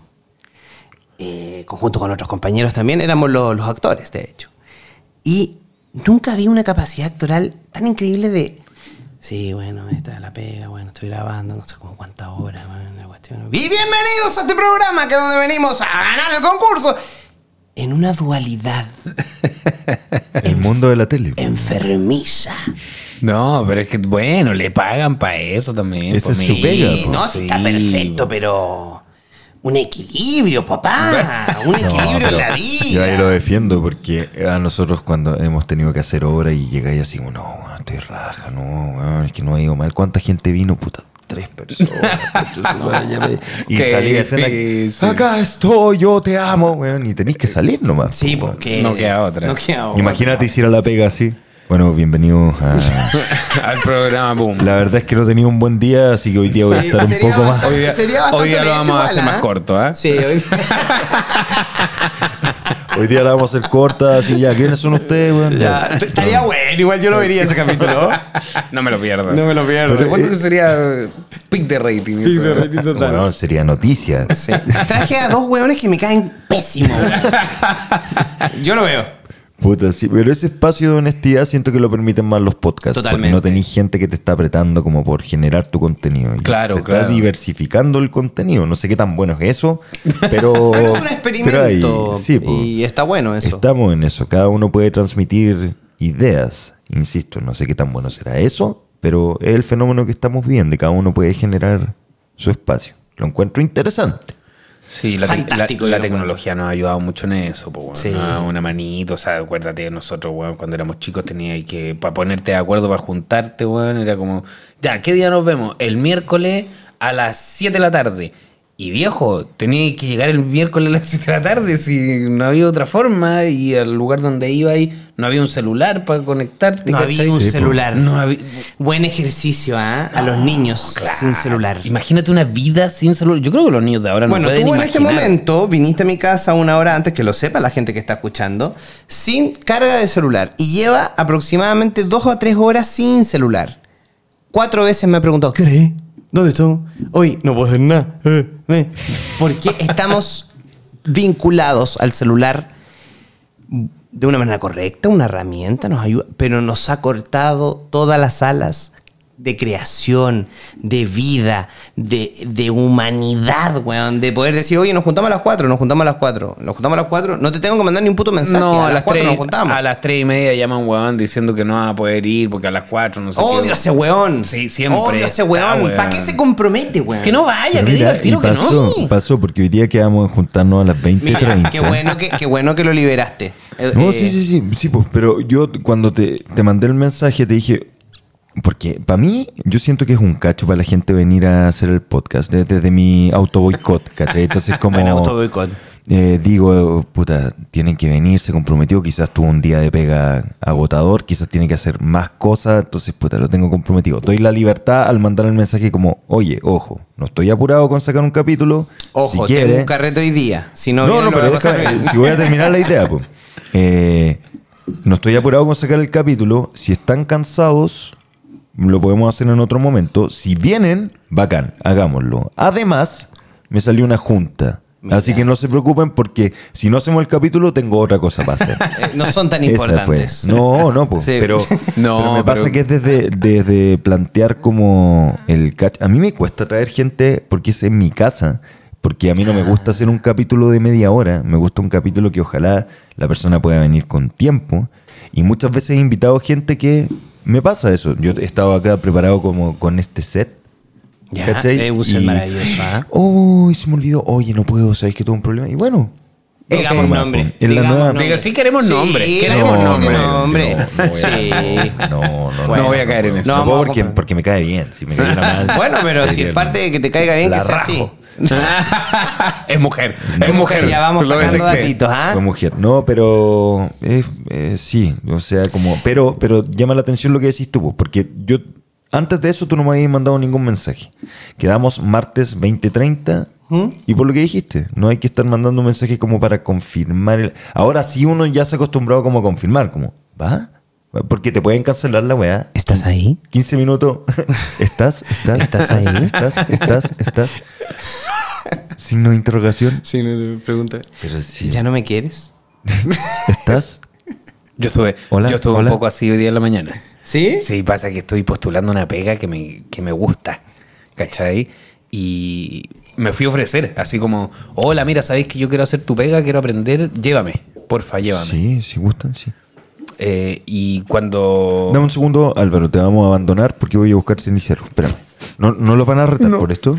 Como en el área de la salud. ¿Qué cosa? ¿No los retan por esto? No, la gente de la salud vaya que fuma. estamos- Ah, ya, ok, este, ok. este es no ocho hierbas. este. Ocho hierbas, señor. Ocho y...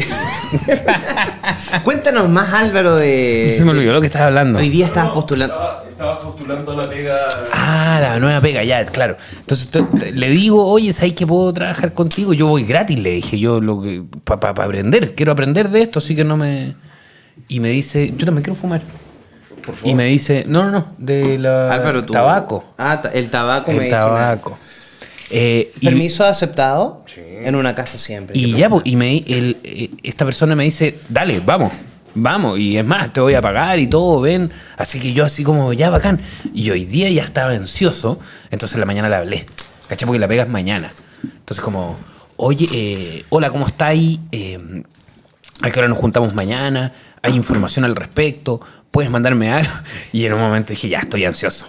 Claramente estoy ansioso porque... ¿Por qué estoy llamándolo? Si yo sé que tengo que estar en el club hípico mañana a las 10 de la mañana. Ah, en el club hípico.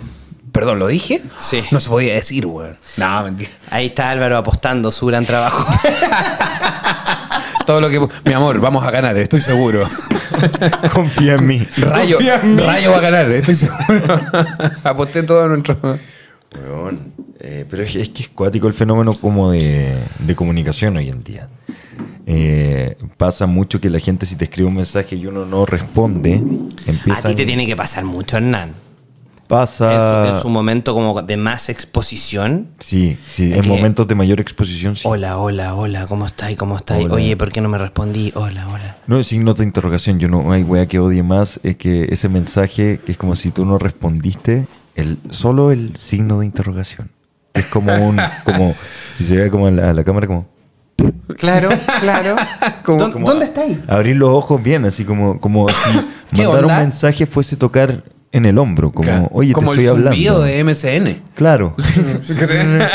De. A nosotros nos pasó en pandemia que eh, abri- no teníamos la chance de entrar a la clínica y quisimos en una idea experimental y con sus pros y sus contras, hagamos clown en vivos de Instagram.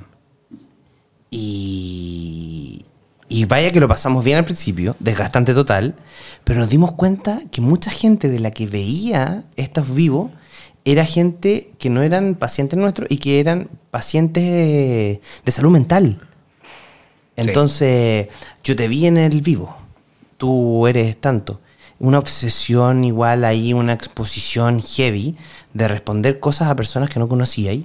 Y, y- y vaya qué complicado es porque A ver, tampoco... perdón, perdón. No, no, disculpa, no entendí. En, en- disculpa que te interrumpa, pero no entendí. Disculpado. Muchas gracias. Yo soy muy bueno para pedir perdón. Pero Te perdono. gracias, gracias. Porque si no, no puedo estar Perdón, tranquilo. perdón se le pide al señor. Ok. Pero, ¿en qué contexto te llegaban esos mensajes? Estaba ahí haciendo. Yo te vi en el vivo, te empezaban a mandar DM.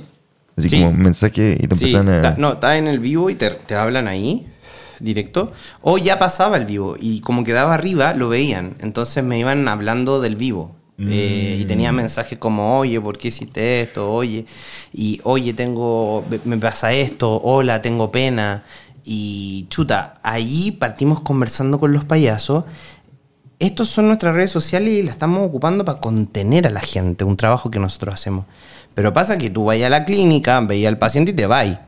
Cuando tenéis las redes sociales es las 5 de la mañana y de repente se le ocurrió que tenía una angustia y se aferró al payaso que vio eso y te está hablando y te está llamando. ¿Cachai? Entonces, fue un temazo. ¿Cómo, cómo, cómo, eh, exponerte sin verte afectado? Bueno, la respuesta es imposible, no se puede.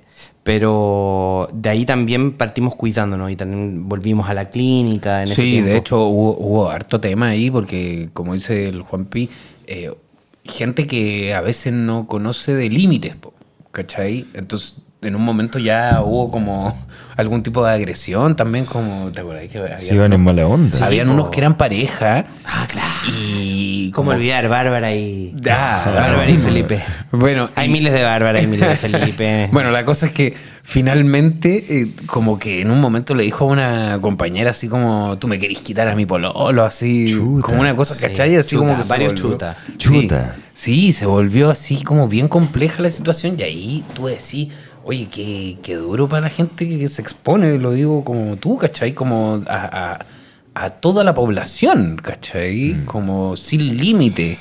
Entonces, me imagino que algo te, te puede haber pasado. ¿Tenía algún seguidor así medio psycho? Tuve en algún momento seguidores psycho. Psycho Killer. Para, Sí, tuve. para- ¿y cómo, lo hacís? ¿Cómo enfrentáis eso? Eh, hubo un tiempo que me daba el tiempo de responder lo que más podía mensajes, ¿cachai? Como de buena onda o en algún momento Ser buena onda. quería ser buena onda. No ser Contreras, sino que No, ser buena sí. onda. Sí, sí, ser buena No onda. estabas haciendo honor a tu apellido ahí, ¿ah? No, para nada. No, yo siento que no, no. eh, Solo en, es- en espacios de mucha confianza, sí. Como que no le hago honor a mi apellido. Pero claro, pues trataba de ser buena onda, pero ya era demasiado. Era tener que estar respondiendo cada uno de los mensajes. Mientras tanto, manejaba mis redes sociales, como ya tengo que subir esta foto. Respondía a los comentarios, ¿cachai? Como, oye, gracias, un abrazo. Oye, gracias, un abrazo. Como para tener lo que se llama en, como en, esta, en este mundo de las redes sociales, buen engagement. Que la gente comente tus fotos, que la gente... Ser un hueón buena onda. Claro, como porque me nacía hacerlo agradeciendo la buena onda de la gente, pero es delicado porque abrís un espacio que la gente toma, la gente siente que te conoce Tu amigo, tu amigo de toda la vida. Tú no conocías a esa gente, pero esa gente, puta, tú la hayas acompañado con un personaje que empatiza, otra gente piensa que eres el personaje que interpretaste. Claro. Entonces te empiezan a hablar en ciertos códigos, ciertas formas, y es cuático, es como que ahí tenés que empezar a, a elegir cómo te relacionáis. Claro. Porque si abrí un espacio, después es difícil cerrarlo. Sobre todo si eres una persona que te preocupa, como la gente, y ya, como, puta, ya no quiero ser mala onda, ya le voy a responder. Pero a veces tenéis que simplemente dejar pasar nomás. Claro. Como también pasa que en, en momentos de mayor exposición aparece mucha gente. Todos quieren ser tus amigos. Aparece mucha ¿Cuándo hacemos un asado? ¿Cuándo, tomamos algo? Todos te quieren invitar, güey. La monedita de oro que le llaman. Weón, ¿y por qué no hacemos algo? Si es que deberíamos vernos, weón, tomémonos una cosita. Claro. Pero en momentos que no, No te... ah, son Nada. poquitos los que están ahí. po. Los de siempre, Los de siempre, básicamente. básicamente. Los de siempre. Pero sí es, es difícil eh, ab- abrir espacios como de exposición al público, a la gente que te sigue. A mí nunca me ha pasado nada tan, tan grave. Así. Este es el momento donde tenés que inventar porque tuviste RN y todo eso. No, no, sí he tenido casos extraños. Casos extraños, una, una chica una vez me habló que, que se quería suicidar y Oh. estuve conversando harto rato con ella como para evitar eso. Después perdí el contacto con ella porque ya tampoco era sana la conversación o mantener como un vínculo a través de eso. Eh, un tipo también que... eh, me habló de una admiración como por el lado actoral, pero después lo llevó a un lado más sexual, como eh, a través de, de su discapacidad me empezó a decir como, oye, ¿y por qué tú no me enseñas lo que es el sexo? Eh, porque yo nunca he tenido información sobre el sexo. Chucha, no, ya esta weá se puso demasiado... No lo pensé más y me lo culé.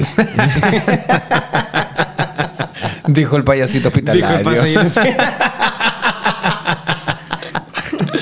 Perdón, me están mandando, están mandando un, un mensaje en mi, ¿Quién está? en mi Apple Watch Series 7. Estamos llenos de auspiciadores. Parecemos corredor de Fórmula 1. Eh, pero, bueno, sí pasan cosas extrañas. Pero me refiero que yo puedo caminar tranquilo por la calle, puedo tomar metro y alguien, no sé, después me va a escribir en un mensaje, oye, te vi en el metro. Pero Ya. ponte tú lo que vive un, que es compañero de nosotros del dúo con Nico Yarsun. No, Claro. pues, eso es otro nivel, ¿cachai? Es una weá cuando eres protagónico. A mí nunca se me va a olvidar el Nico caminando en la calle. eh, un niño se le acerca y. le ¿Camina dice- por la calle? Sí, y levita. Wow. Le- él pisa y se eleva. Y después vuelve a caer. Y mm, el niño le dice: eh, Vos, weón, eh, soy como el hoyo, weón. Dejaste hasta. No sé, me acuerdo del personaje. Dejaste a la tanto votar por irte con este y la weón. y lo queda mirando el cabro chico y le dice: Sí, pero tú no sabes lo que ella me hizo. Tú no sabes lo que está pasando en verdad porque tú veis la tele nomás, pero yo después sigo estando con ella. Y ella no es así y se entregó a ese momento a jugar con el niño. Y el niño lo entendió, lo validó y siguió su vida. Porque eso tiene que ver también con el actor, ¿cachai? Te estoy hablando de una época suprema de Nicolás que superó esta weá porque mm, claramente fue un, camino a, vivirlo con tanta paz y también le mando un cariño y un abrazo al Nico que lo quiero mucho. Y, y finalmente va, yo creo mucho en cómo lo, tú lo llevas, ¿no? Como, como, independiente de la energía que te va a transmitir la persona que no conocí, eh, ocuparlo como a tu favor. Em, Finalmente es otra persona que te está tratando de entregar de alguna manera una inquietud, una duda, un- una emoción. Y en ti va eh, cómo, cómo capitalizar eso. Y ese es el, el- el trabajo igual del actor. A mí no me pasa tanto, pero de repente hay gente que me reconoce y me dice, oye, tú soy el payasito, y la wea. Y de repente te sentís mal y, y ¿quién te vos, weón? ¿Cachai? O de repente, oh, que la raja, ¿cachai? Entonces, al momento de exponerse como actor, como artista, como lo que sea, es, eh, es inevitable el contacto con la gente que, que vive a través de tu arte. Sí, yo pensaba mucho eso, pero también viviéndolo desde un lado que no es tan potente. A mí, hasta cierto punto empezaron a conocer mi nombre, pero antes no conocían mi nombre. Era como, ah, el, el- y ya hablaban del personaje, ah, el Alonso de Pacto de Sangre, ah, el, el actor, el zorrón. Pero es distinto cuando está ahí siendo un protagónico cómo lograr manejar, cómo podéis ser buena onda con toda la gente que No se podí. te acerca. No, no podí, no y podí, en, no en momentos que No no, podí. en No. momentos que estáis como comiendo, O- estáis, o tenías un mal día. O hay ratos que no eres buena onda, así es lo más normal del mundo, ¿cachai? Eh, no sé. Lo, Igual eso, eso, esa pregunta yo me la hago también, pero como para la vida en general, porque es súper... el- A mí me pasa que el día fluye mucho más cuando ando como buena onda, entre comillas, ¿cachai? Como cuando ando simpático. todo. Pero cuando tenía así un día malo, weón, es súper difícil poder estar en tu pega, en cualquiera que sea, ya sea el protagonista. Vivir, de sea. respirar ya. Weón, así como levantarte y moverte ya es súper difícil. Entonces, ¿cómo, ¿cómo buscar ese equilibrio? ¿Me entendís? ¿Cómo, cómo, ¿Cómo mantenerse así? Porque me imagino que el Nico debe pasar por eso muchas veces, ¿cachai? ¿Cuántas veces no debe tener ganas y O sea, en hay este que momento ir es el un compromiso? fenómeno. y- Es, es como el, el nuevo galán. Lo, lo- lo han potenciado en el canal. Entonces, lugar al que va. lo- yo lo, veía cuando estábamos grabando a Mar Profundo y estábamos en el aeropuerto y uno ya viene cansado de estar grabando toda la semana. A él le toca una cantidad de escenas Todas. tremenda. Y llega al aeropuerto, quiere estar piola, esperando el avión, y llega gente que te expresa cariño. Sí. Te expresa cariño, es como, weón, el actor. Y como él tiene que manejar esa weá entre. Puta, ¿cuándo tenía espacio para decir, sabes que estoy cansado? No, no, no, no es mala onda, pero estoy cansado. Pero a la vez, esa es la gente que ve tu teleserie y es la gente que hace que estés en la posición que estás, que por la respuesta que dan, ¿cachai? Es, es extraño el fenómeno. Es así, es así, no, sé, no tengo idea de televisión. ¿Es así como el que genera mejores números, ese va de protagonista? ¿O- o Mm, no, no, no. Yo creo que tiene que ver mucho también como. Es una mezcla entre talento, es una mezcla de. que es un factor súper importante que es la suerte. Es. eh, El trabajo, Hernán. Sí, pero también hay otra parte que son las habilidades blandas. Cómo te movís, ¿cachai? Sin duda, Cómo, sí. cómo te movís en la relación. A eso iba, a eso iba yo En antes cuando relación- te decía, en el día a día, cómo trabajáis esas habilidades blandas para ser lo mejor posible dentro de las posibilidades. Pero ¿cachai? claro, según la pregunta que decís tú, están las habilidades blandas que pueden ser con el público, que finalmente no es que... Yo, yo lo hablo más como de un lado que esa gente ve la teleserie, entonces uno como que le debe, quizás medio ideal, como idealistamente, se podría decir. Sí, sí, Ajá. como idealmente como... Ah, bueno, es la gente que me ve, tengo que ser buena onda Retribuir. y todo. Sí. Claro, como retribuir esa buena onda, pero hablo de habilidades blandas también como cómo te vas manejando con compañeros, cómo te vas manejando con los jefes, cómo, cómo te plantáis también con una seguridad, como, bueno, sí, aquí estoy yo, así trabajo.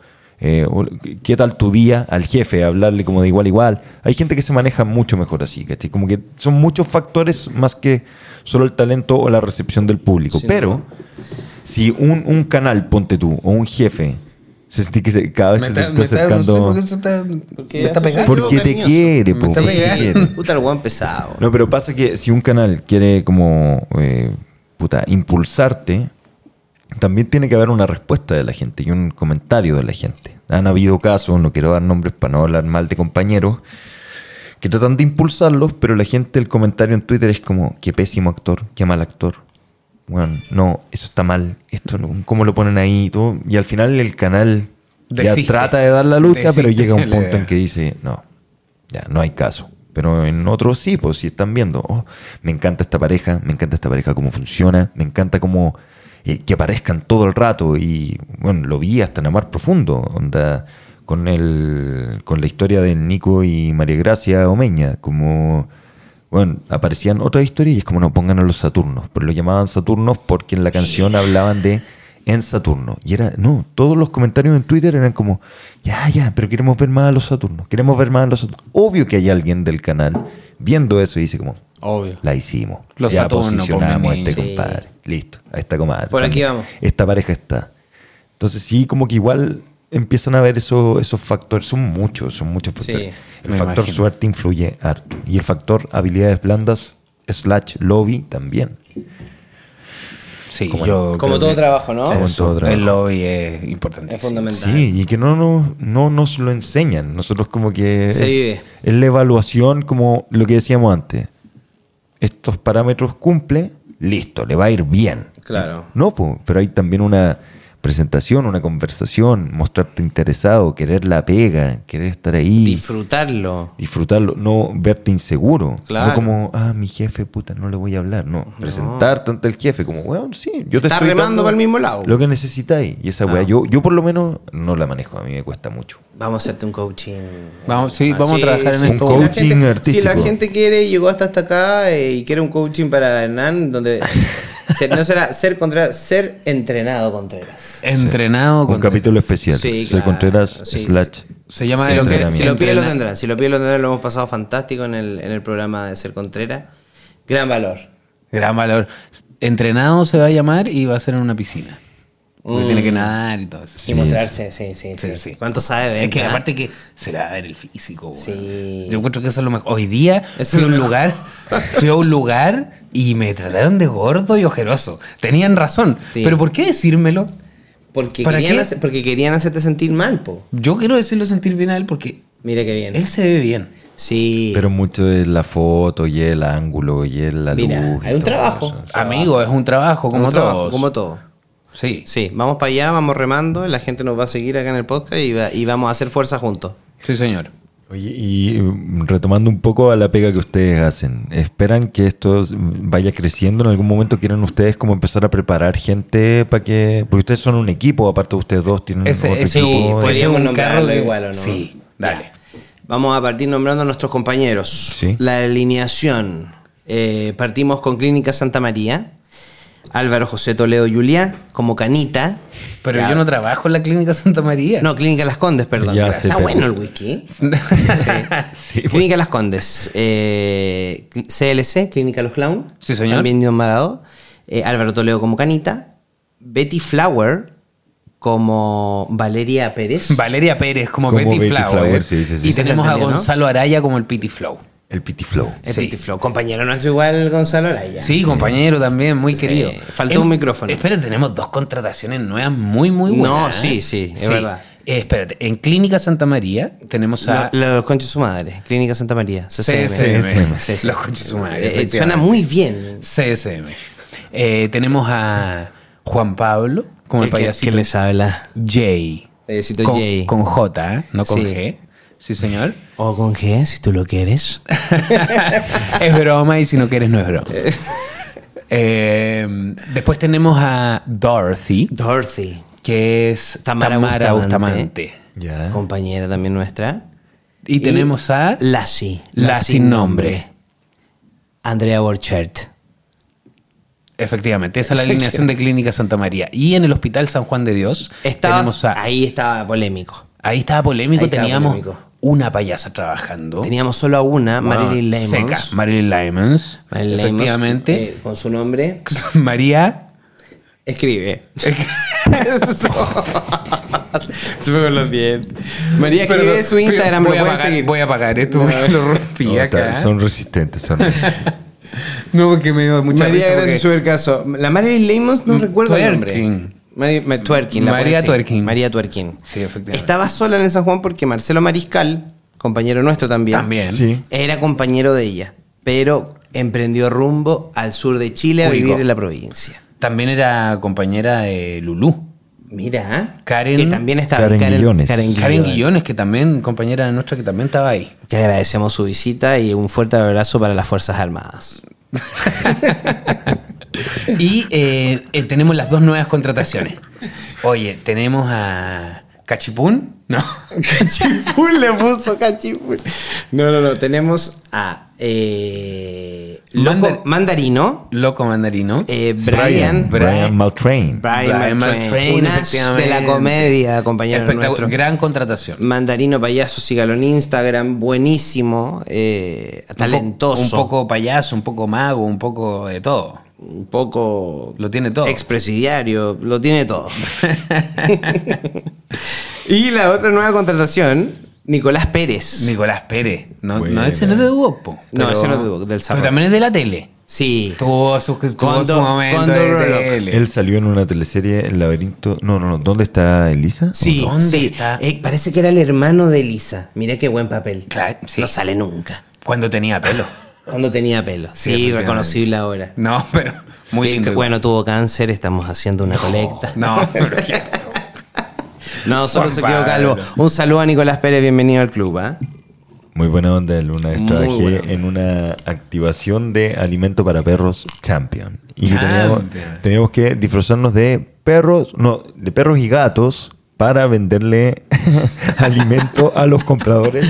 Pero viejo, teníamos a dos champion. rostros de la televisión vestidos de perro y está la cultura en Chile, Porque, viejo, porque la gente la gente cree que no, que ay, ¿y cuándo voy a salir a la tele? No. Mientras tanto, uno tiene que andar, pero Eso. moviéndose y pituteando. pues. Claro que sí. ¿Cuál es el mejor corpóreo que hay, que hay ocupado? Eh, nunca he ocupado corpóreo. Esto fue, Pero esto fue un corpóreo. Un, maquillaje. Un Ah, maquillaje con, poleras Alto de, maquillaje. con poleras de Champion. Ah, bueno. Sí, No, sí, yo sí. soy de los actores que ha estado dentro de un corpóreo. ¿Sí? Sí. Durísimo. ¿Te han pegado? ¿Qué, pe- qué pega más mal valorada? Espera, voy a buscar Yo mi fui- celular. Un pero de- Sí, sí, yo vale. fui a un casting de corpóreo. Perdiste. No, espectacular. No quise, no, no quise. No nos has quedado No porque quise no caes dentro del corpóreo. Tu capacidad aérea No, puede ser un infarto. No, viejo, sabéis que ya. Es que te- estaba pasado en años yo para ese casting. ¿Ya? Porque es que ya. ¿Pero qué era? Así como, era un dinosaurio, weón. Ah, bueno. ¿Mm? Muy bacán el dinosaurio y todo. Pero ya no estoy. O sea, no, esto fue hace como cinco años. Pero ya en esa época no estaba ya para andar trabajando en corpóreo. Ya no. no. Es duro, es difícil esa pega. Sí, el, yo- peor, el peor corpóreo que yo viví, el elefante de Chocapic. No. En un supermercado en Huechuraba. Espérate, permiso, permiso. no, ¿Cuánta patada en la raja, Tengo que. Chile acababa de clasificar al mundial el día anterior. Ahí la dejo. Tiempo. ¿Cuándo Chocapic ha tenido un elefante? Mira. Es Choco Crispis, po, weón. Sí, po, weón. Mira, fue Era tan bien- mala la O el- o el perro de el- Chocapic. No, no, no, no, era el elefante. Eh, ¿Cómo se llama el Choco mierda? Crispis. Bueno, ese weón. El que choca ¿Qué culpa tenía Chocapic? ¿Y qué es Chocapic? Un perro. Perro. Ah, claro. El campo de trigo. Ya, y paf, y paf. Nació. Qué fácil todo para él, ¿ah? Y paf, y se y apareció. Fantástico. Y nadie lo, y nadie lo juzga, weón. Nadie ve la lógica en la weón. Y ¡paf! Y paf. Claro, no, me vestí de esa weá y Chile acababa de clasificar al mundial. Yo creo que he tenido una de las peores cañas de mi vida. Me pasan a recoger, me llevan, me ponen el corpóreo. Te Estoy. ponen el corpóreo. Sí, porque yo estaba hecho mierda. Firmo una entrada. La gente que no trabaja en un supermercado es una weá surrealista. Es como entrar a. mm, A la, a la La mina. gendarmería. Claro, claro. Tu carnet, entregas carnet, te firman, entrada, salida, te revisan, por supuesto, la mochila que no te roben nada. Y, y entras como si fuese un delincuente. Y así entré, me puse la weá, el supervisor estuvo conmigo cinco minutos, se fue, estuve cinco minutos más y me fui a la carnicería, el lugar más helado del supermercado. Yo adentro, deshidratado, casi muerto, me saco la weá, la cabeza, y no hay nada más charcha que ver un corpóreo con la cabeza adentro de la persona. Toda mojada, hecha mierda, rompiendo esta fantasía de mierda que se ha creado por la fantástica empresa que está vendiendo este superproducto que todos los necesitamos. Y eh, me quedé dormido, weón. Me, Me pegué una capacidad. siesta. Me pegué una siesta de una horita y media, dos horitas. Volví, me puse la Reponedora. Llegar al almuerzo, había que salir. Con los otros corpóreos nos juntábamos. Ellos tenían sus tuppers, estaban más preparados. ¿ah? Tenían su comidita. Yo me compré una mierda que había ahí, qué sé yo, comí toda la agua. Volví, me sentí mal de nuevo porque estaba muy encañado. y me retiro del trabajo. Le hablo a otro weón que está haciendo otro corpóreo y dije, ¿querés venir mañana a hacer mi turno? Yo, weón, no puedo hacer esta weá, me estoy muriendo. Bien. Sí, me dijo, obvio. Sí. Ya, bacán, gracias. Me fui toda la weá, me pagaron el día y bueno, hice lo que pude. Fue el mejor corpóreo que pude. No, es que eso es lo que hay que hacer. Amigo, yo tuve que decir que no a esa pega. A esa que hice casting, no. No, le dije yo muchas gracias, se pasaron, chiquillo y todo. Y que con amigos, eso era lo más bacán de la pega. Que iba a estar con mis amigos y todo. Pero dije, no, ¿sabéis qué? A mí no me da. No, cu- no nos cubre puede. el ISAPRE. No cubre, pues, weón.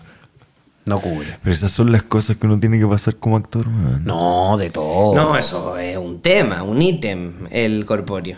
Un detalle. Un detalle. El mejor corpóreo, eso sí. Perdón que me detenga en este tema. ¿eh? Porfa. Un hombre de corpóreo. Tigre Tony. Tigre Tony. ¿Cuánto pesaba usted en esa sí, época, amigo? Amigo, era más flaco. Ah, ya. Y, no, aparte te ponían arriba y da lo mismo. Era un guatón, igual era ahí Tigre Tony con caluga. O sea, tenía su parte buena. sí, señor. Y me pongo el Tigre Tony para el mun- no, para la Copa América de Chile en Chile. Y me toca Eh, Estadio Nacional. eh, no. ¿No? Monumental. La Ruca, el templo sagrado. Sí, señor. Y llego eh, Brasil, Colombia, partidazo. Y voy viendo los partidos de mi grupo, qué sé yo, y voy cachando que la misma credencial es la misma del Nacional, pues. Y voy a ver un primer partido de cuadro, un partido de mierda con Chile. Y logro, entro. Sí, Paso acreditación y entro. Vi todos los partidos de la Copa América gratis gracias a Kellogg's. ¿Por qué? Kellogg's tenía en la, en la credencial una weá que decía en, en, en el mexicano, que eran los que traían la marca, eh, lamebotas o super. así era el nombre. No, no me acuerdo. Tengo la Pero credencial guardada. Te lamebotas. lo juro, era un nombre buscabota, era un nombre mexicano. Lame Entonces, botas, po. pero bueno, fue lo que se me ocurrió. Y llego a acreditación y ven esta weá, lamebotas. ¿Qué esta weá? Nadie Que pase, sabía. nadie sabía, Ya, que pase nomás porque Que pase, no vaya a ser de- importante el weón. No, Nos no. metemos en un ataque, que pase nomás, weón, no digáis nada. No, y en la final me recagaron porque tenían un logo ahí de No, dorado que era el día de la final y Eso fue el sí. único día que no pude ver. y- pero ganamos, que fue lo importante. Sí, señor. Pero viste todos los demás partidos. Y todos los demás partidos. El mejor, Chile-Uruguay, Chile 2-1. Uruguay. No, Espectacular. golazo, no, para. Buen momento, ¿viste? Hay que encontrar lo, ma- lo bueno dentro de lo malo. Era un corpóreo, era verano, me sentía como la mierda, transpiraba dos poleras en una sesión, pero vi el fútbol gratis. Sí, señor. Del fútbol de que nos han robado toda la vida. Salud por la señora FIFA. Por la señora FIFA, por Jadwe, que nos compró esa Copa América. Lo dije que. Sí, señor. En este espacio se puede decir todo. Qué bueno, ¿ah? Como que uno se libera ahí. Fantástico, weón, si teníamos que tener. Espero que el weón. podcast siga, ¿eh? yo mi vejiga no aguanta más. No, sí, está bien, está bien. Volvimos del break, estábamos hablando tantas cosas de- en este intermedio, de En la el actuación, eh, Dead Walk, de lo que significa nuestra carrera, de, de como lo precarizada que está en muchos aspectos, de cosas que no nos enseñan y que mucha gente no sabe porque se queda con la imagen de que el actor es el que le va bien en una obra y es el que el que trabaja en teleserie, en películas, en serie, y existe todo un mundo, todo un medio, un gremio que vive condiciones muy precarias. O diferentes. Pero son precarias. Si yo me, sí digo, yo he sido privilegiado en tener suerte y esforzarme ya, dan- ya que me dieron esa oportunidad, pero sé que la vida de muchos actores y actrices es súper precaria, sobre todo se vio en la pandemia. Sí, totalmente. Pegó duro.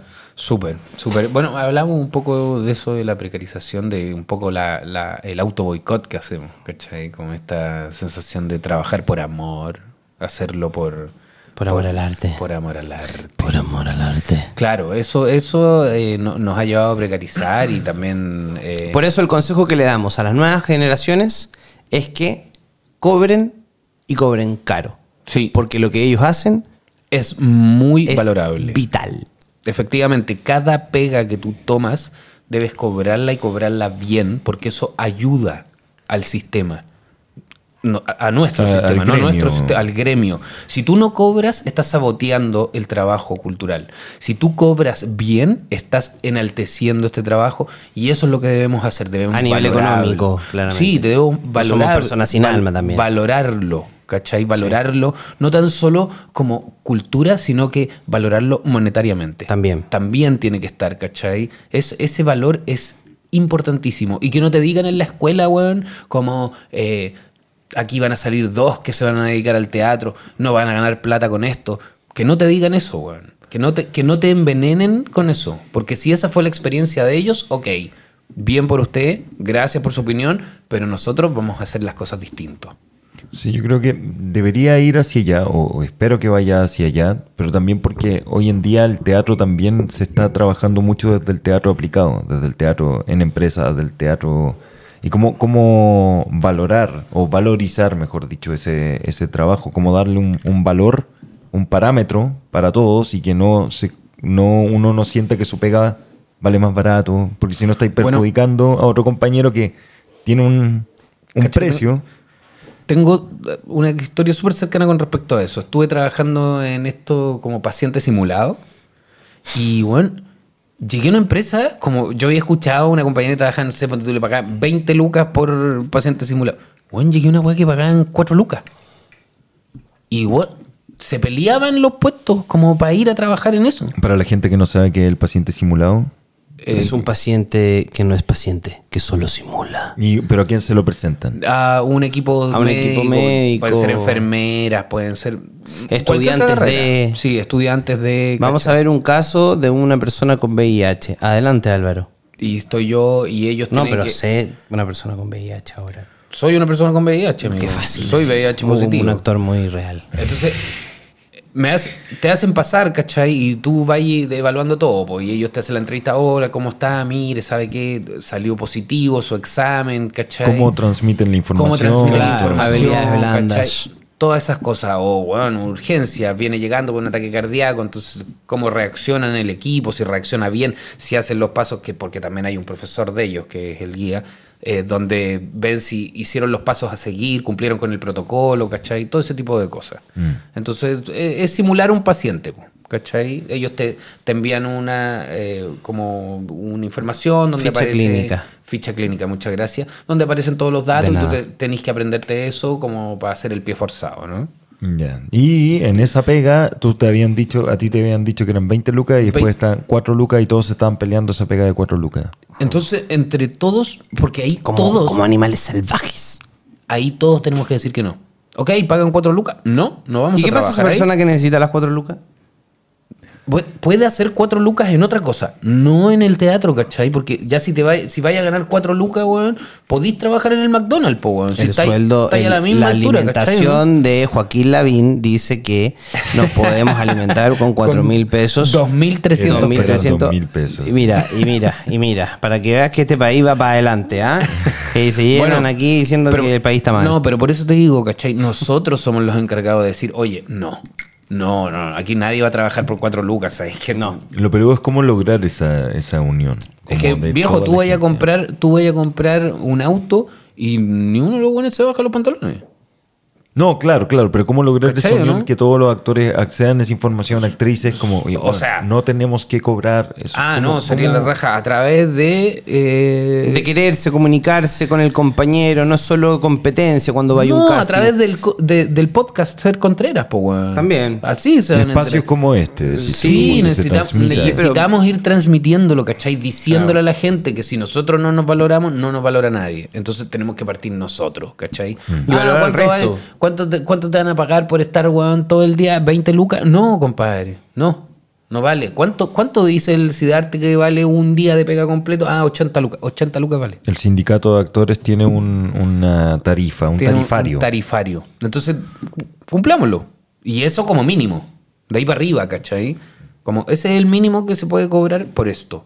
Y si nosotros empezamos a cumplir ese tarifario, nos va a ir mucho mejor a todos. ¿Cuánto cobras tú, Álvaro, por la entrevista en el podcast? Ahora estoy cobrando un millón y medio de pesos. Qué bueno que lo Yo transparentamos. acabo de pedir un crédito para Poder poder, pagar. pagar. Sí, sí. Está bien, la economía tiene que seguir su flujo. Estoy esperando la aprobación, sí. No, claro, pero yo aquí Podemos no, esperar. no vengo a actuar, ¿cachai? Sino que vengo ¿Ser- a ser tú hacer mismo? Sí, pues Ah, soy- qué bueno. no, soy- ahora no estoy actuando, No, soy claro. Álvaro, ¿cachai? Entonces no, no vine a trabajar, sino que No. vine a eh, compartir mi- mis puntos de vista, lo que hago, pero no es mi pega. Cuando vaya a ser mi pega, tengo que valorarla, ¿cachai? Qué bonito.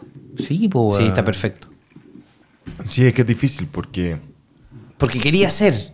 quería hacer. Quería y, y- y necesitáis las lucas también. Sí, po. Y, y entre tener, no tener, puta, vais con la oferta que te den. Porque existen compañías que, claro, puta, sacan un volumen de, de funciones, entonces ya dejan de respetar cuánto vale cada función. Es lo que vendamos. Y esto es lo que yo te puedo pagar, porque también el tipo que genera el empleo dice como, no, yo igual merezco llevarme una tajada de este porte porque yo soy el que está generando este espacio de trabajo. Claro. Y no está regulado. Yo creo que lo que no está regulado tampoco es quién, a los que generan esa pega, ¿cachai? Que son lo- los productores o, o quienes están vendiendo las obras. No, no está regulado eso. Nos podemos regular nosotros, pero ya le decía al, al productor, bueno, la función eh, fuera de Santiago cuesta 100 lucas, yo te puedo pagar 30. Dice el productor. Es que el tarifario dice 100. Es que entonces no hay pega. No hay pega, po. Pero, es si- pero es que, por eso, pero si todos decimos, ok, entonces no hay pega, no hay pega, Claro. el bueno en un momento va a decir, ya, pero viejo, yo igual gano, si les pago las 100 lucas a estos buenos, yo igual gano, weón. Ya, filo.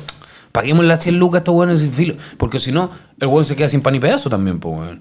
¿Cachai? Entonces en algún momento el weón va a decir, no, mira, ¿sabes qué? Si esto genera, po? Porque si no, lo que tú estáis haciendo no es que estáis dando trabajo, sino que estáis precarizando la vida de la gente. Tú haces como que das empleo, pero es un empleo precario que no alcanza, ¿cachai?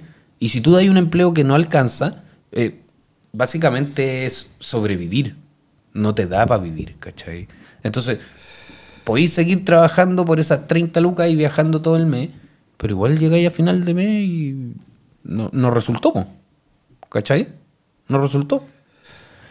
Y pasa en la actuación y pasa en el baile, pasa en todas las ramas artísticas, en los técnicos como de cine o cosas así, que igual como que están un poco más organizados, como en sus horas y todo, pero igual es como en el arte en general eh, en Chile.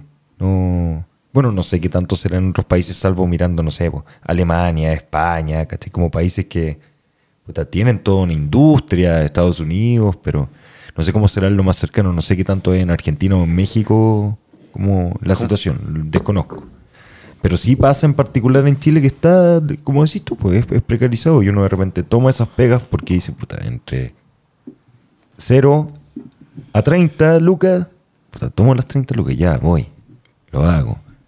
Eh, es difícil el tema que Es decís. difícil, es difícil. Es difícil porque, pero entiendo lo que vais tú y estoy de acuerdo contigo, como que debería existir una unión de y decir como, bueno, es que no aceptemos pegas con este precio. Claro que sí, po. Nosotros Claro que hemos hecho que la pega se vaya, vaya teniendo este precio tan bajo. Efectivamente, sí. El, el problema somos nosotros que decimos sí y hacemos esa pega, ¿cachai? Porque en el momento que decimos no, bueno, los buenos van a tener que decir, ponte tú, eh, en esto de- del paciente simulado. eh, querían, no sé, 20 gallos haciendo paciente simulado. Bueno, no, alcanza para cuatro. Bueno, cuatro bien pagados.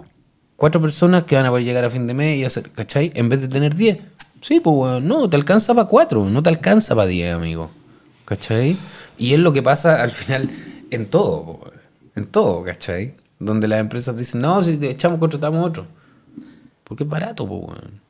O sea, barato está haciendo un llamado a sindicalizarse. No, ya, si no es sindicalizarse, amigo, Total, es valorar nomás, es valorar lo que Sí, vale nuestro tiempo. Pero va de la mano, vida, va de la mano, va de la mano, va de la mano. No, no, no, si no quiero ser sindicalista, ni mucho menos. Pero. Yo es soy muy- un guan de derecha toda la vida, viejo. Y jamás quiero que. No. No. A mí lo que me gusta de estas conversaciones es que a veces eh, escuche el podcast gente que no tiene idea de la vida de los actores y las actrices. Y eso es como lo que me gusta. Mira, en conclusión, no sean actores. Muy mala idea. No, no, a la gente que le gusta tirarse al vacío y ver qué pasa en el camino, felices, es una aventurilla, eso es lo que es. Y yo creo que la gente que sigue viviendo de eso, a pesar de que lo estudió y que la gente y, la vida te va diciendo que quizás no es el camino convencional, eh, motivarlo a que, a que valoren esto lo que estamos hablando, a valorar nuestra pega y, y yo creo eh, fehacientemente que nuestro trabajo aporta a la, a la, a la sociedad, a, replantearse, a escucharse, a reírse, a juntarse, weón. No se juntan pa' ni una weá. No se juntan, y es más, cuando se juntan, que a la cagá. Entonces, tener un espacio en que se junten y vean una wea y les guste y se caguen de la risa o lloren todos juntos, es fantástico. Y en ese superpoder que tenemos, eh, entender que está todo este enigma que estamos conversando, que es como vivir, que mañana hay que pagar la luz, el agua, el PTR, el internet y todo la vida, y hay que vivir. Y eso tiene que ser coherente con tu vida, con lo que tú estás entregando. Oye, también quiero hacer un llamado a la gente, invitarla a que le dé oportunidades al teatro.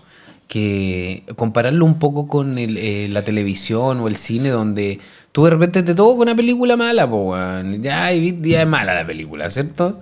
Ya, pues, weón. El teatro también pasa, de repente puede ir a ver una obra mala. Y no te Pero gustó a ti. Pero espérate, en algún momento vas a encontrar una obra buena.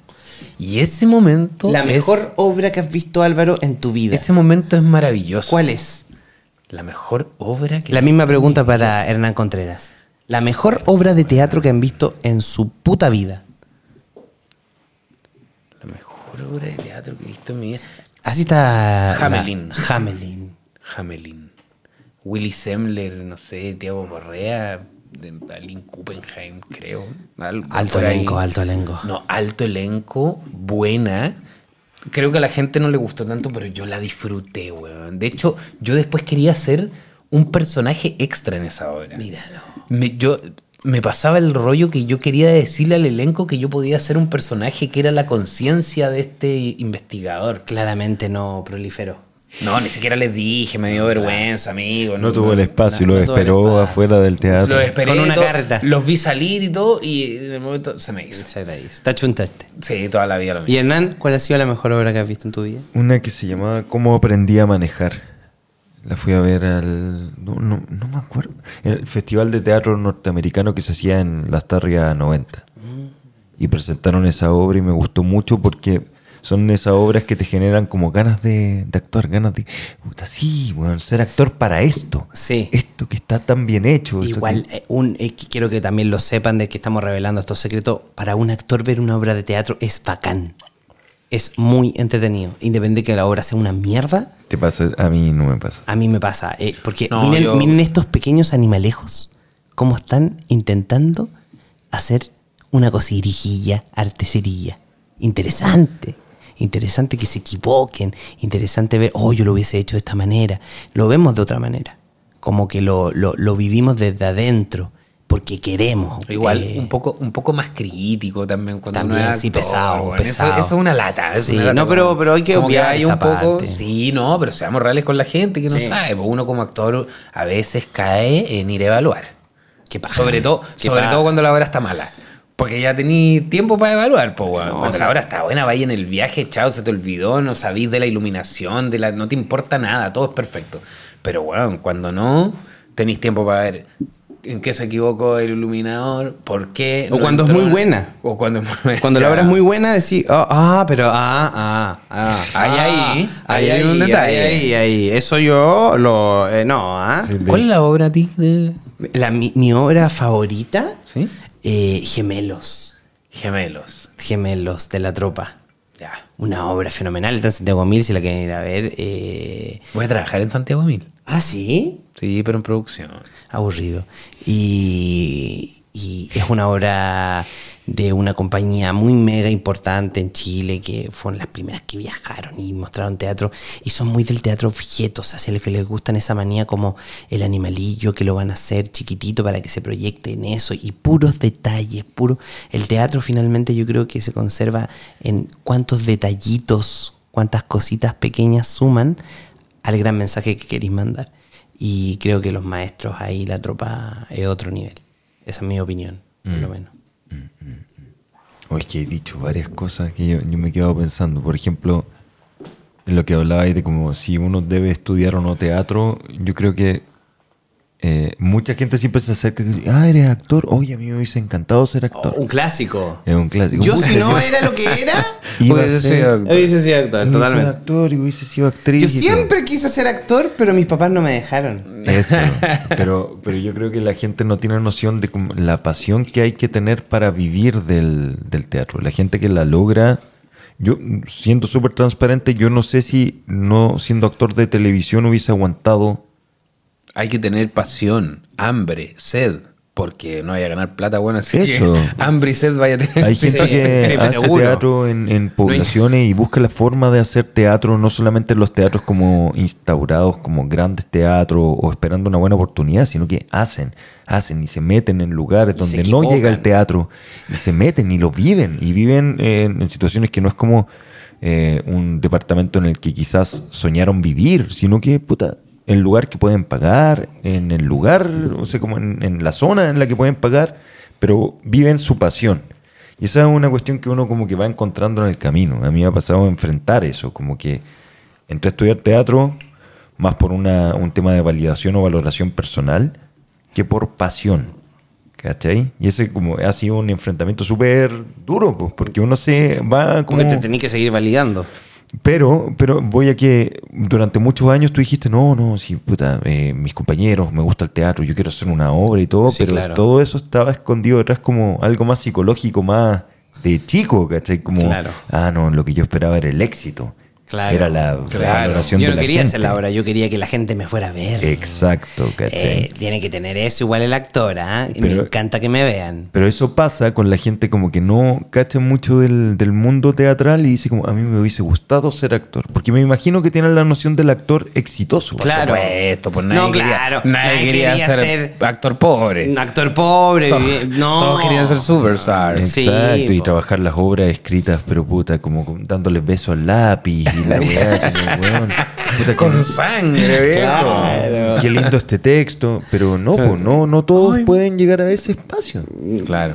Sí, po. Y eso es lo que pasa como si, si quería estudiar teatro es pasión, es eh, apuesta, es una apuesta, es que Es que te importa una mierda todo, weón. Vaya a hacer la weá que te gusta nomás, chao. Ahí Exacto. veremos si que la weá viene de vuelta. Y si resulta o no, también. sí, También, oye, puede pasar que no resulte. Es una apuesta, como cualquier arte. Sí, como cualquier profesión, weón. Hay buenos que son ingenieros y puta, tuvieron mala cueva, no andan bien y weón. ¿Estás hablando de ti? Trabajan en un. No, yo no soy ingeniero. Pero estudiaste. Estudié ingeniería, gracias a Dios me fue muy bien, por eso me dejaron cambiarme, si no, no había permiso para cambiarse. Ah, mira qué me pasa. Pero me muerto de pena, weón, haber sido ingeniero. No, es que mi vida es muy buena, weón. Estoy tan agradecido de haber sido actor.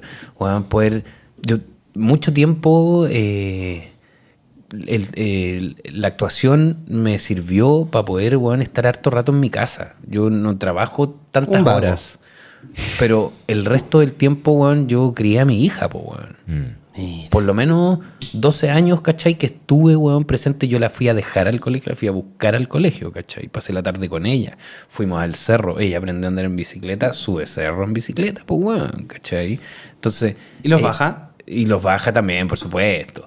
Eh, entonces es súper eh, rica esa posibilidad de haber tenido esa vida precaria. Sí, efectivamente, Pobre. precaria, ¿cachai? Difícil, pues, weón, con las lucas justas, weón, porque te querés ir de vacaciones, tenés que ir a la casa de la familia porque no hay plata para ir a arrendar una casa, ¿cachai? Pero, pero tan rica, weón, a la vez, donde, weón, podía entrenar, ¿cachai? Ahora no, pues, ahora ya tengo más pega, ¿cachai? Ahora no- tenéis dos hijos. tengo, tengo dos hijos, ¿cachai? Entonces ya no, mi vida no es esa, ¿cachai? Pero sí me mentalizo para volver a eso. Yo en algún momento quiero volver a trabajar poco y a disfrutar mucho, ¿cachai? Mm. Y ojalá poder estar en el teatro presente, ¿cachai? Como hacía hasta ahora a través del clown en este caso, ¿cachai? Porque de verdad, ponte tú, me llena el alma lo que hago, weón. De- y no por no porque por lo que dice la gente, lo que porque me Por el agradecen, aplauso del público. Por el aplauso. No, weón, porque lo paso bien, weón, porque me Es gusta bueno ayudar, es bueno para mí. Yo me dedico a hacer que la gente lo pase bien. En las pegas que tengo, yo me dedico a hacer que otra gente lo pase la raja, weón. Y eso es lo que a mí me llena, ¿cachai? Ver gente feliz, ver gente riéndose, ver gente disfrutando. Con eso me pago yo, ¿cachai? Y si hay aplauso o no hay aplauso, está bien, está bien, no pasa nada, weón. Pero sí, ver gente feliz, weón. Salud por eso. En salud, sí. Salud por Es que, eso, se lo merece. Bueno, yo creo que le da ahí al punto de la pasión por lo que sí. Que no tiene que ver con otras personas pensarían como, ya, ¿y cómo podéis vender esto? ¿Y cómo la weá puede llegar a un... Pero bueno, a que tengáis, no sé, pues, el día de mañana tu casa propia, pues, weón. Weón, weón, ¿Cómo? ¿Cómo? El sueño, de, el, el sueño de todos los chilenos. sueño Pero es como, puta, son elecciones de vida. Es como, bueno, voy a vivir haciendo lo que me llena. Es como algo energético. No sé de dónde vendrá, ¿cachai? Pero como, ¿vivo feliz con esto? O ya, los números, los números. Y, eh, bueno, la casa cada vez más grande. Pero y ¿cuánto ganáis? Es mejor el auto. ¿Cuánto ganáis? ¿cuánto ¿Cuánto- ¿Cambiaste el auto este año? Sí, weón. Y Eh. todo eso. ¿A qué colegio van? Y, y todas esas cosas. El otro día vi un- un- una manera de informarme de TikTok eh, que en Chile es el único país en donde en la entrevista de trabajo es normal que te pregunten ¿dónde mierda estudiaste, weón? Mm.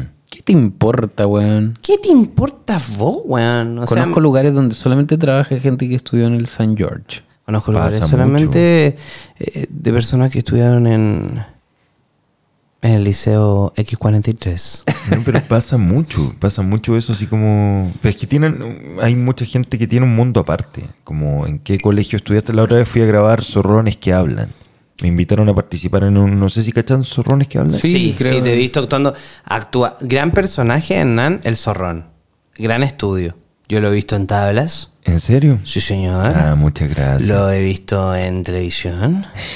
Lo he visto en cine, cortos. Eh, también he pagado mi cuota de. ¿Cómo que se llama esto para pagar para ver? Pay-per-view. Pay-per-view. No, no, no, no, no. Más oscuro. Eh, ¿OnlyFans? Mi OnlyFans. ¿Tenía OnlyFans, No, weón? no, no, no. Me han dicho que ¿Cuánta me haga plata? uno, ¿Cuánta plata? Viejo, weón. Te forráis, No, weón. no, no, no. Después quiero, vamos a no hablar del coaching, ese es otro programa. No, pero pero me tocó grabar esto de bueno, gracias por lo de, por, eh, lo de interpretar bien al zorrón. Sí. Eh, siento que tengo también un poco de zorro. Sí. Es que hay que tenerlo Amigo, para hacerlo. Sí, sí, sí. Claramente, Amigo y todo como vida que también fue zorrona. Que acompa- Y está- acompaña la zorronería. Y, y- y no es tan fácil interpretar un zorrón, weón. La gente lo mira con a huevo y. Pero, pero aún así, bueno, hay un nivel de gente que no, no eres parte nomás. O sea, Sí, cuando po. fui a grabar esta weá, Sí. fuimos a una disco en Zapallar. Exclusivo total. Como que era el lugar ahí donde... Y bueno, la gente que veí, no lo estoy criticando ni diciendo que son malas personas, pero se manejan en otro tono. De partida no, no veían teleserie, a mí no me reconocieron. Claro. como, ya eso, dale. Pero después eh, estábamos terminando la grabación, salimos de la disco, ya era tarde, hartos cabros curados, cabros chicos, deben haber tenido entre 20, 24 años, 23, así a lo más. Y yo llevaba el palo de golf de utilería que usa uno de los personajes. Y se me acercó uno y me dice, ¿y ese palo? A ver, a ver la marca. No, esta marca es muy mala, palo de golf. Yo no tenía idea de las marcas de palos de golf, po, weón. O sea, weón, es una gente que Eres vive un pésimo zorrón. No, y, y te empezaron a preguntar en qué colegio estuviste. Sí. Ellos se relacionan Sí, desde po, eso. Ah, sí. nosotros somos del verbo, Verbo. nosotros somos del tanto. nos- Efectivamente. y, y entre ellos se manejan y entre ellos se comunican. Y es una realidad que Sí. Se desconoce muchas veces como hasta en los discursos políticos de cómo hay gente que se maneja entre ellos y no salen de ese mundo. Pero se casan no. entre ellos, po, Se casan entre ellos, se relacionan entre Todo, ellos. Por eso en las pegas es como de qué colegio saliste, porque Sí. qué contactos tenías. Es lamentable, es lamentable. Es cuático entrar en eso. Es lamentable porque nos habla de lo peor que somos como seres humanos. De no querer vincularse. De tratar de extrapolar todo lo que yo soy para alejarme de otro ser humano. Entonces, que no pertenezca a mi grupo, a mi claro, espacio. que, claro, que no, no lo reconozca, que sea algo diferente. Ese tema de, de el algo diferente nos rompe como sociedad. Porque finalmente la única manera que tenemos de aprender como sociedad es aprender de lo diferente. No hay otra posibilidad. Y el cerrarte a solamente entender lo que yo conozco nos limita como sociedad y no nos deja avanzar y nos convierte cada vez en una sociedad más, una sociedad más Yo creo que de algo que sirva lo que estamos hablando va a dar, generar todo el rato. Eh, mi opinión es que lo que más duele en las relaciones humanas es alejarte del otro. Y no hay nada más selectivo y tratar de, de dispensar del otro que preguntarte, oye, ¿y dónde estudiaste? Oye, ¿cuál es tu apellido? Pudiendo preguntar 10.000 huevas más que no tienen nada que ver con acercarte a mí, sino con aprender de ti. Eso. Eh, me- pasa que no solamente me eh, pasa con los como con los cuicos nomás, con los zorrones, ¿cachai? Sino que también pasa a veces como con eh, los más flightes, po. A mí también me han discriminado por los dos lados, po, porque Sí. como uno, espérate, como uno es como bien clase media media, ¿cachai? Es como Uno es muy, con los muy cuicos, flight para los cuicos, con los muy flightes, po, para los flights, entonces como quería una weá así como Una ameba. Una ameba, weón. Y a veces sí, ya engancháis bien con unos cuicos, con unos flights, pero estáis ahí como. Y te, y te reconocís con el resto medio medio, pues que también debemos ser como uno tan esos tres, pues, ¿ah? Como- entonces, como. ¿Por qué, weón? ¿Por qué no pasar con esa weá de largo? Chao, weón. Ya, tú, weón, eres más cuico, eres más flight, eres más clase media. ¿Qué importa, weón? Pura weá. ¿Qué culpa tenéis vos? Que claro, si a vos te tocó así nomás, pues si más encima, weón, el weón que nace jugar- es jugar al hijo, y el que nace flight, que No, y es así jugar, es weá, jugar weón. al hijo, perdón, es jugar al hijo del- de, de los dos papás que están en la cárcel por cómo es él a los siete años. ¿Qué va a hacer ese niño? Ese niño va a ser un delincuente porque su papá es un delincuente, weón, y su vida se acabó de delincuente. Y el otro, weón, su papá es abogado, weón, dueño de un buffet, weón, una weá la raja, la mamá igual, weón. El weón va a ser cuico y se acabó. Él como vida, lo encasillamos, lo guardamos. Y decimos, eh, un cuico culiado más, cuico número 155.200. No, pues weón, no somos así, no somos seres humanos de caja. Somos personas que tenemos de las dos cosas. Y weón, tenemos que aprender a convivir, es la única manera. Si la única manera que nos mate, que, que dejemos de existir es porque nos odiamos mucho, weón. A mí me pasó una vez que eh, conocí a una persona extranjera que me lo hizo ver.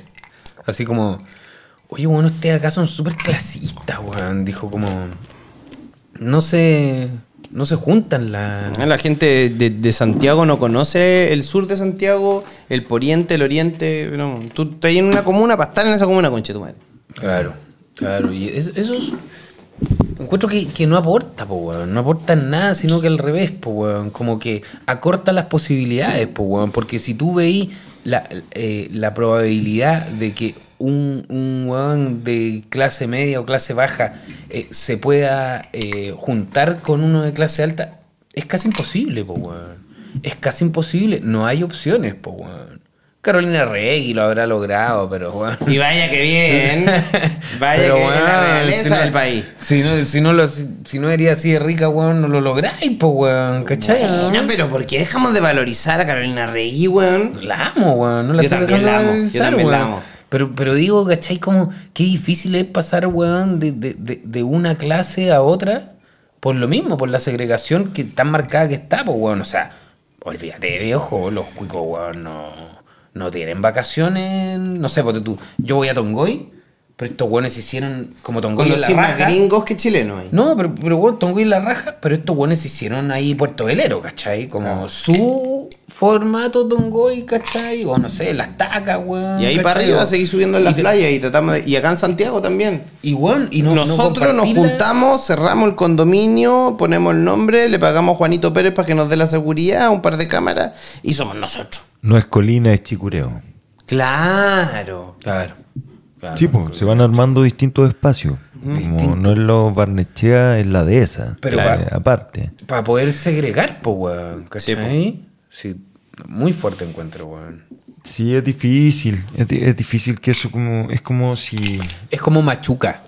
No, ¿Cachai? sí. Que cuando tú metí, weón, a, a- a otra vida, weón, en el mundo de los cuicos, los cuicos hasta lo pueden querer, pues, weón.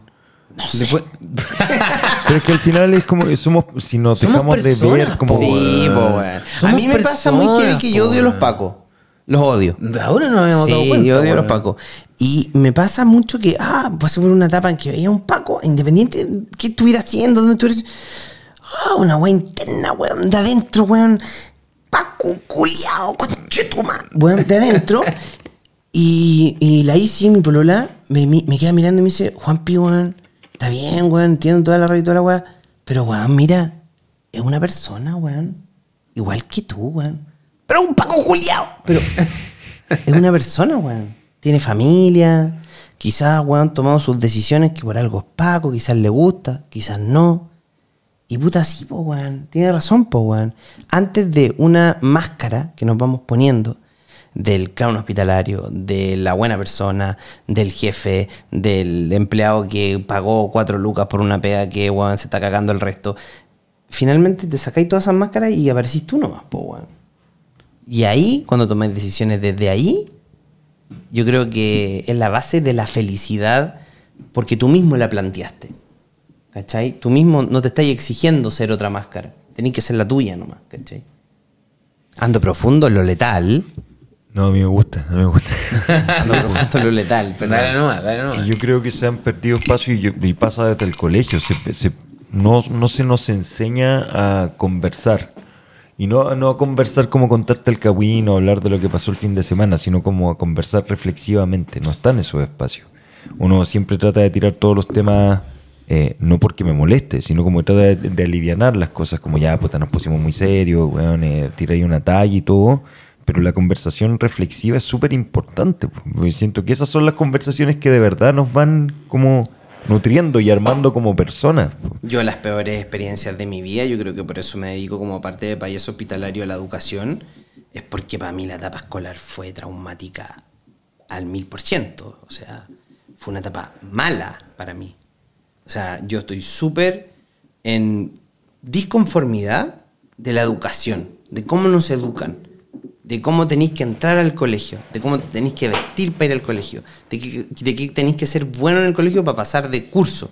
Por toda esa weá, para mí fue un trauma letal. Ocho colegios. No, solo uno. No, yo. Ah, Ocho Álvaro sí. colegios. Álvaro 8. Uno. Yo un colegio, yo viví toda esa weá siempre en noviembre. No, vos colegio marino, pues, weón. Sí, weón, Fuerza Armada, po, weón. Y, Y odia a los pacos. Y mi papá, bueno, sí, son las disyuntivas de la vida, ¿qué querés que haga, weón? Y mi papá trabajaba para los marinos y tenía descuento para que yo estuviese en un colegio. Lo peor que te pudo pasar. Sí, weón, los descuentos, Sobre descuentos. no, eh, pagas después, al final, con traumas. Entonces, ojo con los descuentos, cuando vayas a comprar algo no pidas descuento. Perdón, o sea, tu papá no era marino, sino No, que trabajaba. Mi papá, como comenté en el volumen 1, es profesor de tenis. ¿No es cierto? Ah, pero pensé que Es verdad, podía ¿no? ser Sí. que ahora se estaba desarrollando como... No, no, no, no, no. perdón, Él como profesor de tenis era profesor de tenis del Club Naval de Campo Las Salinas. Ah, ya, ya, ya. No, porque... a porque- 300 metros del colegio. Ya, porque dentro de los marinos, o dentro de las Fuerzas Armadas en sí, existe una discriminación No, eh, terrible. dentro de la Fuerza Armada existe. eh, ellos, ellos hicieron su mundo aparte, así como también lo estábamos hablando de los cuicos, de los flights, qué sé yo. Eh, ellos son un mundo aparte. Ellos tienen una previsión diferente al resto. Ellos tienen una manera de gastar su dinero diferente al resto. Ellos no pagan por todas las cosas que fiscalmente nosotros les damos como ciudadanos porque nos están defendiendo de una guerra que nunca ha existido. Eso es lo más duro, que nunca ha existido. Que la única que han hecho ha sido acá, interna. Sí, pero no. Otro tema, otro volumen. Y, y en esa disyuntiva de la vida, esa incoherencia quizá de que son los que nos están protegiendo y todo, eh, ver cómo son, eh, vivirlo desde kinder, weón, de formarse, de toda la onda como... Pero se te hacía una diferencia a ti como por ser, no ser hijo de marino. Sí, claro. A eso voy. Sí, claro. O sea, el tema de tu papá, almirante en tanto, almirante en tanto, almirante en tanto. El mío, profesor Denis. Era como, wow, así como, ¿y qué, qué, qué esa wea? No, pues claro, lo- se Claro. valora de manera distinta. pues. Entonces, Total. ya tenías esa presión, más me imagino que tampoco te interesaban tanto ciertas materias, tenías una capacidad más artística o más... y cero pro- promocionada, evolucionada, pensada, querida. Es más, discriminada, hay que decirlo. Entonces fue todo el rato así, pues, ¿cachai? Luchar con, con, con cómo yo soy en un lugar, adaptarme en un lugar muy, muy, muy diferente a mí. Eh, hablo de lo malo, pero también tuvo cosas buenas. Yo ahora, weón, soy capaz de hablar con el weón más hijo de puta que exista en el mundo. Y el weón, yo voy a lograr empatizar con ese culiado. No me la gana ni cagando. O sea, cualquier weón, evento y la weá, ese es el más hijo de puta, nadie quiere hablar con él, weón, el jefe de toda la weá. Ahí voy. Y ahí, tratar de todo lo que me ha dado el payaso. Desen- de- desencajar esas cosas que no dejan que la gente se acerque, a acercarme yo a él. Y ahí por último cagarla o sacar algo positivo y de ahí, weón, bacán, Juanpi, weón, siempre me ha pasado en las compañías trabajando. Cuando hay que hablar con alguien, hay que llegar a un lugar a montar y el weón, el dueño de la cagada es- Está enojado. está enojado porque ustedes dijeron que van a llegar hasta ahora y hasta. Buenas tardes, disculpe. Ya veníamos atrasados. Claro. Eh, vamos a tomar desayuno. ¿Usted quiere? Eh, sentirte como si fuera tú el que está del otro lado y que fuese un hijo de puta. Y tratar de empatizar desde ahí. Y eso me lo dio mucho el colegio. Eso fue la mejor lección. un entrenamiento. Un entrenamiento total. Yo lo aguanto todo. Yo lo aguanto todo. No, y también un mecanismo de defensa que tuviste que ir tomando tú como para desenvolverte. Pues, Oye, ir- lo dijo, pero perfecto, weón. Ese es tu mecanismo de defensa, pues, Juanpi. Toda la vida. Y ofensiva, ¿por qué no? ¿no? sí, Pero sí, es- sin duda. Como ahí uno va encontrando sus formas para... Cacha que eso es un poco lo que yo he aprendido del Juanpi, po, en mis años de amistad con él. po, weón. él. Él me ha enseñado mucho eso, ¿cachai?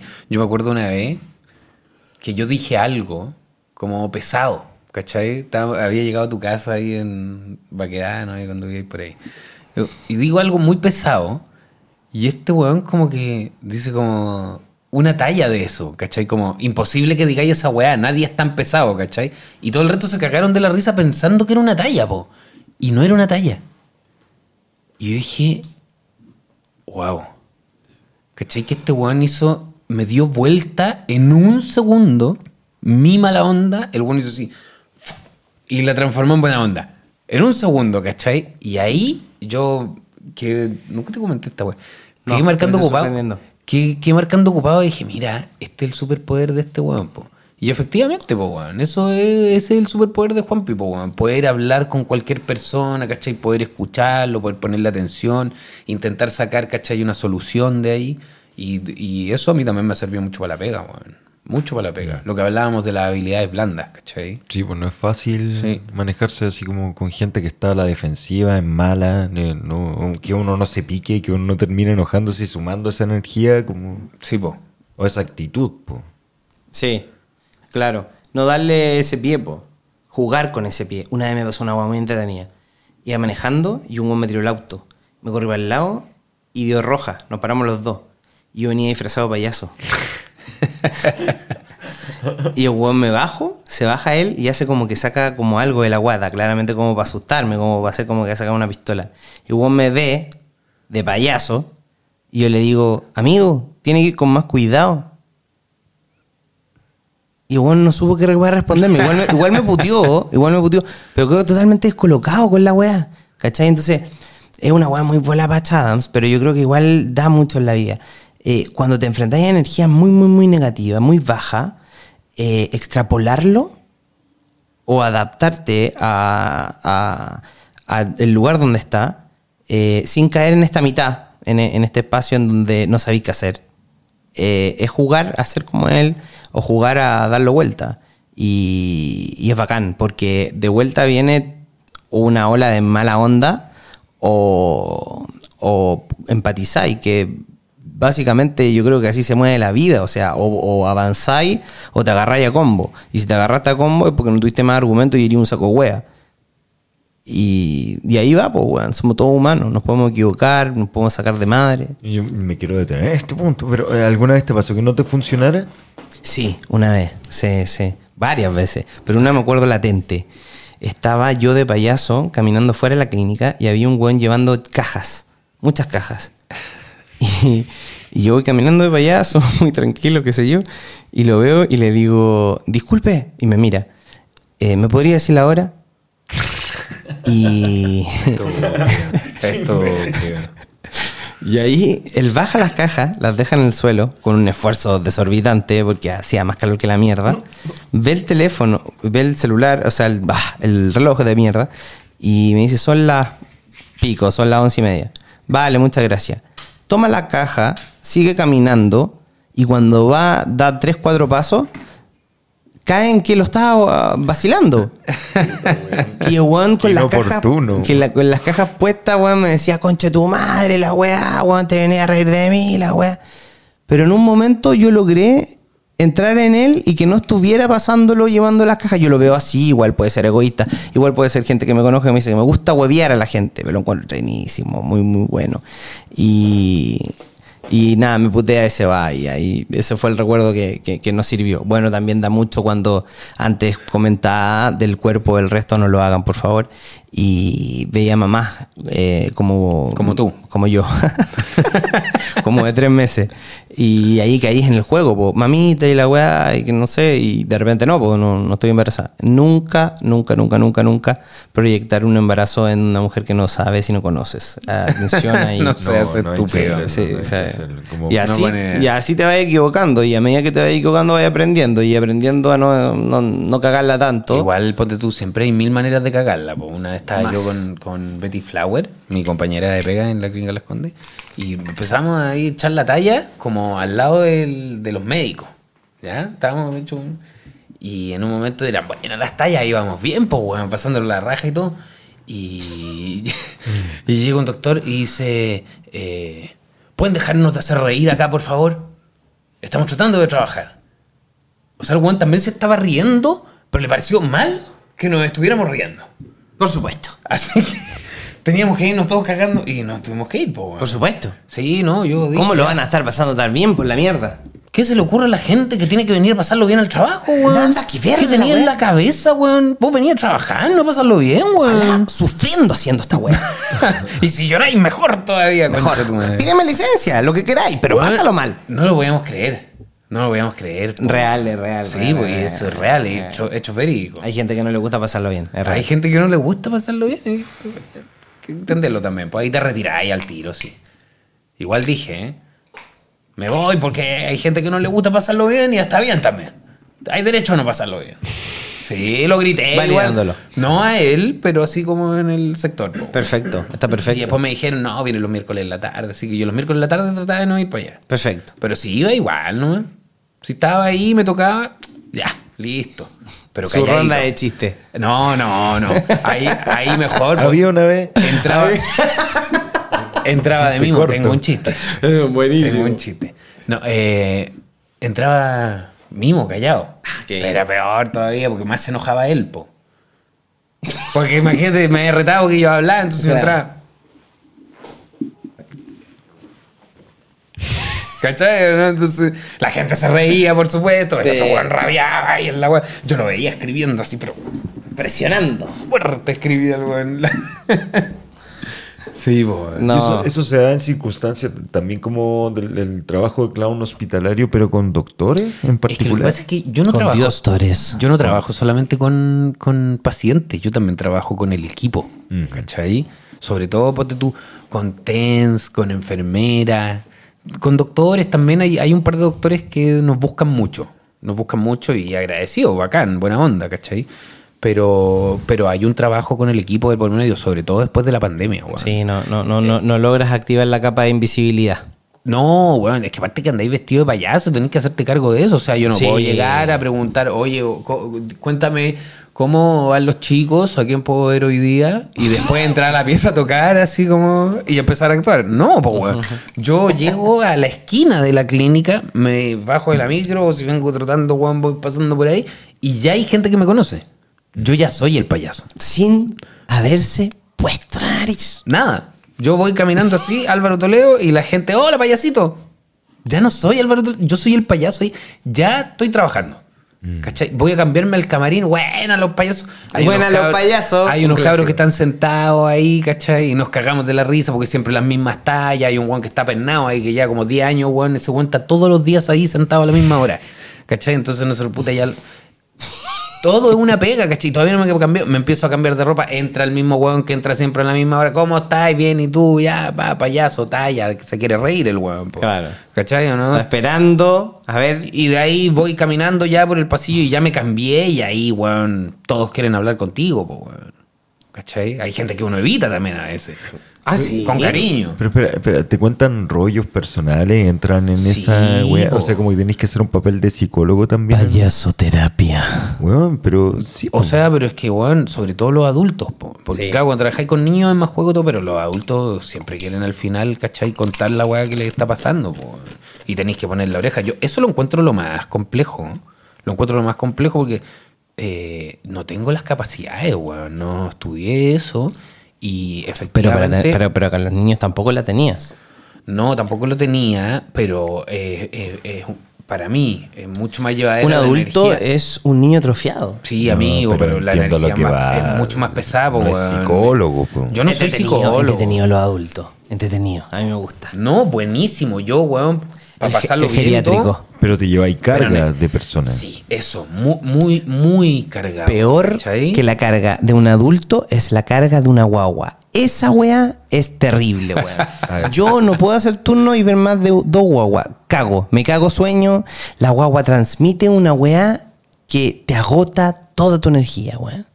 Tú la ves y ahí está mirándote. No, no proporcionando ninguna comunicación. Eso es lo que no puede enganchar Juan Sí, Pablo. po, po, porque ahí su superpoder se pierde, Se ¿cachai? pierde. No puede manipular ¿Qué esa está- mente. ¿Qué está pensando? ¿Qué, qué, qué, qué? ¿Cómo lo hago? ¿Cómo lo hago bien? No puedo entrar en su cabeza. No, no, No me y dice ella entra en nada. la mía, que es terrible. Eso, eso. Pero decís como que te lleváis mucha carga de, de gente, o sea, como- pero que Cuando lo me, hace de cuando una me buena cuentan intención. mucho sus cositas, claro, cuando me cuentan mucho sus ¿Quieren cositas, otro no soy tan bueno. Bueno, ya sí, lo vamos a aceptar esta noche. No soy tan Solo por esta bueno, noche. no soy tan bueno, ¿cachai? Como escuchando porque me quedo eso, muy cargado. No es por no es porque no quiera escuchar, sino que no, me, me- me complica, weón. Me complica. Es algo que puedo trabajar, obviamente. Pero como no trabajo con adultos, o sea, solo con la gente de ahí. No, yo no mucho, gracias. Pero sí, sí, es que es un tema difícil. Mira, no, no, acabamos esta botella. Bien bueno el whisky. ¿eh? Bien bueno. Bien bueno, sí. Hizo hablar. Sí. Muy, muy, muy agradecido. Pero sí, pues, o sea, es que ese ya es otro terreno, es un terreno ya de aconsejar, de meterte en los problemas. O sea, no, te- menos te aconsejar, no, no, ahí o sea, solo escuchar, solo escuchar, aparte, pues, ¿cachai? No, que te- no te pongáis creativo, weón, crea- claro, dando Ahora te está, mostra- soluciones, te, está te está diciendo que se quiere matar y tú ahí ponerte creativo. No. ¿Sabes Peligroso. weón? Sube aquí a la torre. No, no, no ni, Eh, una- Mira, ni un tengo esta capa de. Superman que te queda a la no, raja. una estupidez, le Claro, puedo decir. clown, claro. Claro, una estupidez nomás, pero no, no dar ningún tipo de solución jamás a nadie. No, solo como tratar de aportar, pero... De, de- No, de que no tu niño, de que tu niño interno responda la, la pregunta. ¿Queréis agua o bebida? Agüita puede ser. Vale. Agüita te daré. Agüita te daré. Denme un segundo. Sí, claro. Eh, eh, según lo que contabais, encuentro difícil lo que pasa, como que empiezan a, buscar ya como, ah, no, es que él viene de clown, entonces puta, es un espacio como para confiar cosas y conversar. Difícil, pero es lindo igual lo que generan entonces como en, en todo el entorno de una clínica o, u hospital, o sea, es como son ya parte de la vida o como del sistema que funciona dentro de la clínica. Sí, efectivamente. ¿no? En un momento eh, ya yo tenía pega también adentro de la clínica. Ahora ¿Qué? está... No, decir, de Paco está enterado. ¿Sobrecontratado? No, Paco está enterado. No, claro, no- nos contrataban, weón, para estar así como aparte en otras cosas ahí en la clínica. Eso ya. Eventos. Sí, pero ¿cachai? Como que ya en un momento hasta animé como un 18 de septiembre en la clínica. una vez ya encontré que era demasiado, demasiado el Bueno, yo llevo seis años haciendo el cumpleaños de diabetes y el cuentacuento de diabetes de la clínica Santa No, María. y la fiesta de la enfermera también animaste una vez, ¿o Pero, no? pero Álvaro. sí, mira. acuérdate. La fiesta del Centro Médico Pediátrico. ¿Pero eso lo animas como Jay o como JP? Ahí yo pregunto, yo pregunto. Eh, no, por lo general animación JPH. Ah, Sí. Y vos- ¿Quieren ¿cómo que siga? ¿Quieren que pare? Quieren que sigan, quieren que paren. Sí, y hay otra señora que me contrata que es de la Fundación de Heridas eh, en Santiago, que eso fue en pandemia. Y yo en pandemia fui a hacer una hueá para ello y no cobré, dije, no ayudando nada al gremio, pero con una semilla. Y yo dije, Ah. yo voy a ayudar, qué sé yo, y a la siguiente páguenme. Y dicho y hecho, eh, fui, trabajé. ¿Y ahí cómo cobré. cobraste? Y ahí cobré bien. Sí, ¿Viste sí, eso? Bien. Y ahí animé un, un evento de la fiesta del seminario en el hotel. ¿Cómo se llama ese que queda en Isidoro con Chea? ¿Sheraton? El Ritz Carlton. El Ritz. No. Ahí fui. Y animé el evento final y el, el- el- no sé, el show, el perreo más intenso, la mejor pareja, el mejor paso. Y ahí regalando copete y regalando premios y, y un show que igual todos los actores yo creo ¿Te que curaste? hacemos. No, estoy trabajando. Ah, ya. Sí, cuando toca animar, como que no, no, no. Eh, que estar buena onda, una pero- para la valentía, quizás. Así como, Esa. Sí, yo- Sí, claro. Vamos. Claro, Yo he visto una, esa una. técnica. Yo he visto esa técnica. No, una y la segunda quizás mantenerla eternamente.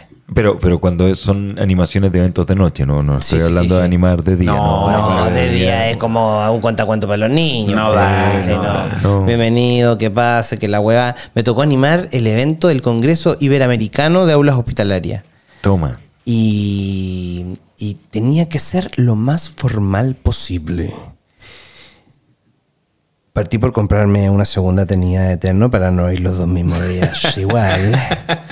Y después, eh, no dejar salir al payaso en ningún momento. O sea, todo fríamente calculado. Qué difícil. ¿Lo lograste? Dur- durísimo. Lo logré, pero en la mitad del congreso me pidieron que saliera como payaso y toda la weá. Ahora. Ahí Ahora. abrieron una puerta que no se puede cerrar más. po, weón. Claro, y no, y ahí aparecí, tenía permiso en el congreso, viste que todo está súper, la gente que ha ido al seminario sabe, como 5 minutos hablaste weón, 5, 10, 10, 10, 10, 15, moderador, pa, pa, pa, todo su- súper ordenado. Y tenía 3 minutos con 15 segundos para hacer eh, mi presentación. Y, agarré el payaso, entré, agarré un globo gigante, lo hice jugar entre todos y salí. Eso sería todo, muchas gracias. Y, pero durante haciendo el congreso, hablando, presentando a la gente, no podía decir nada más de lo que ya estaba escrito. Mira la weá pelúa.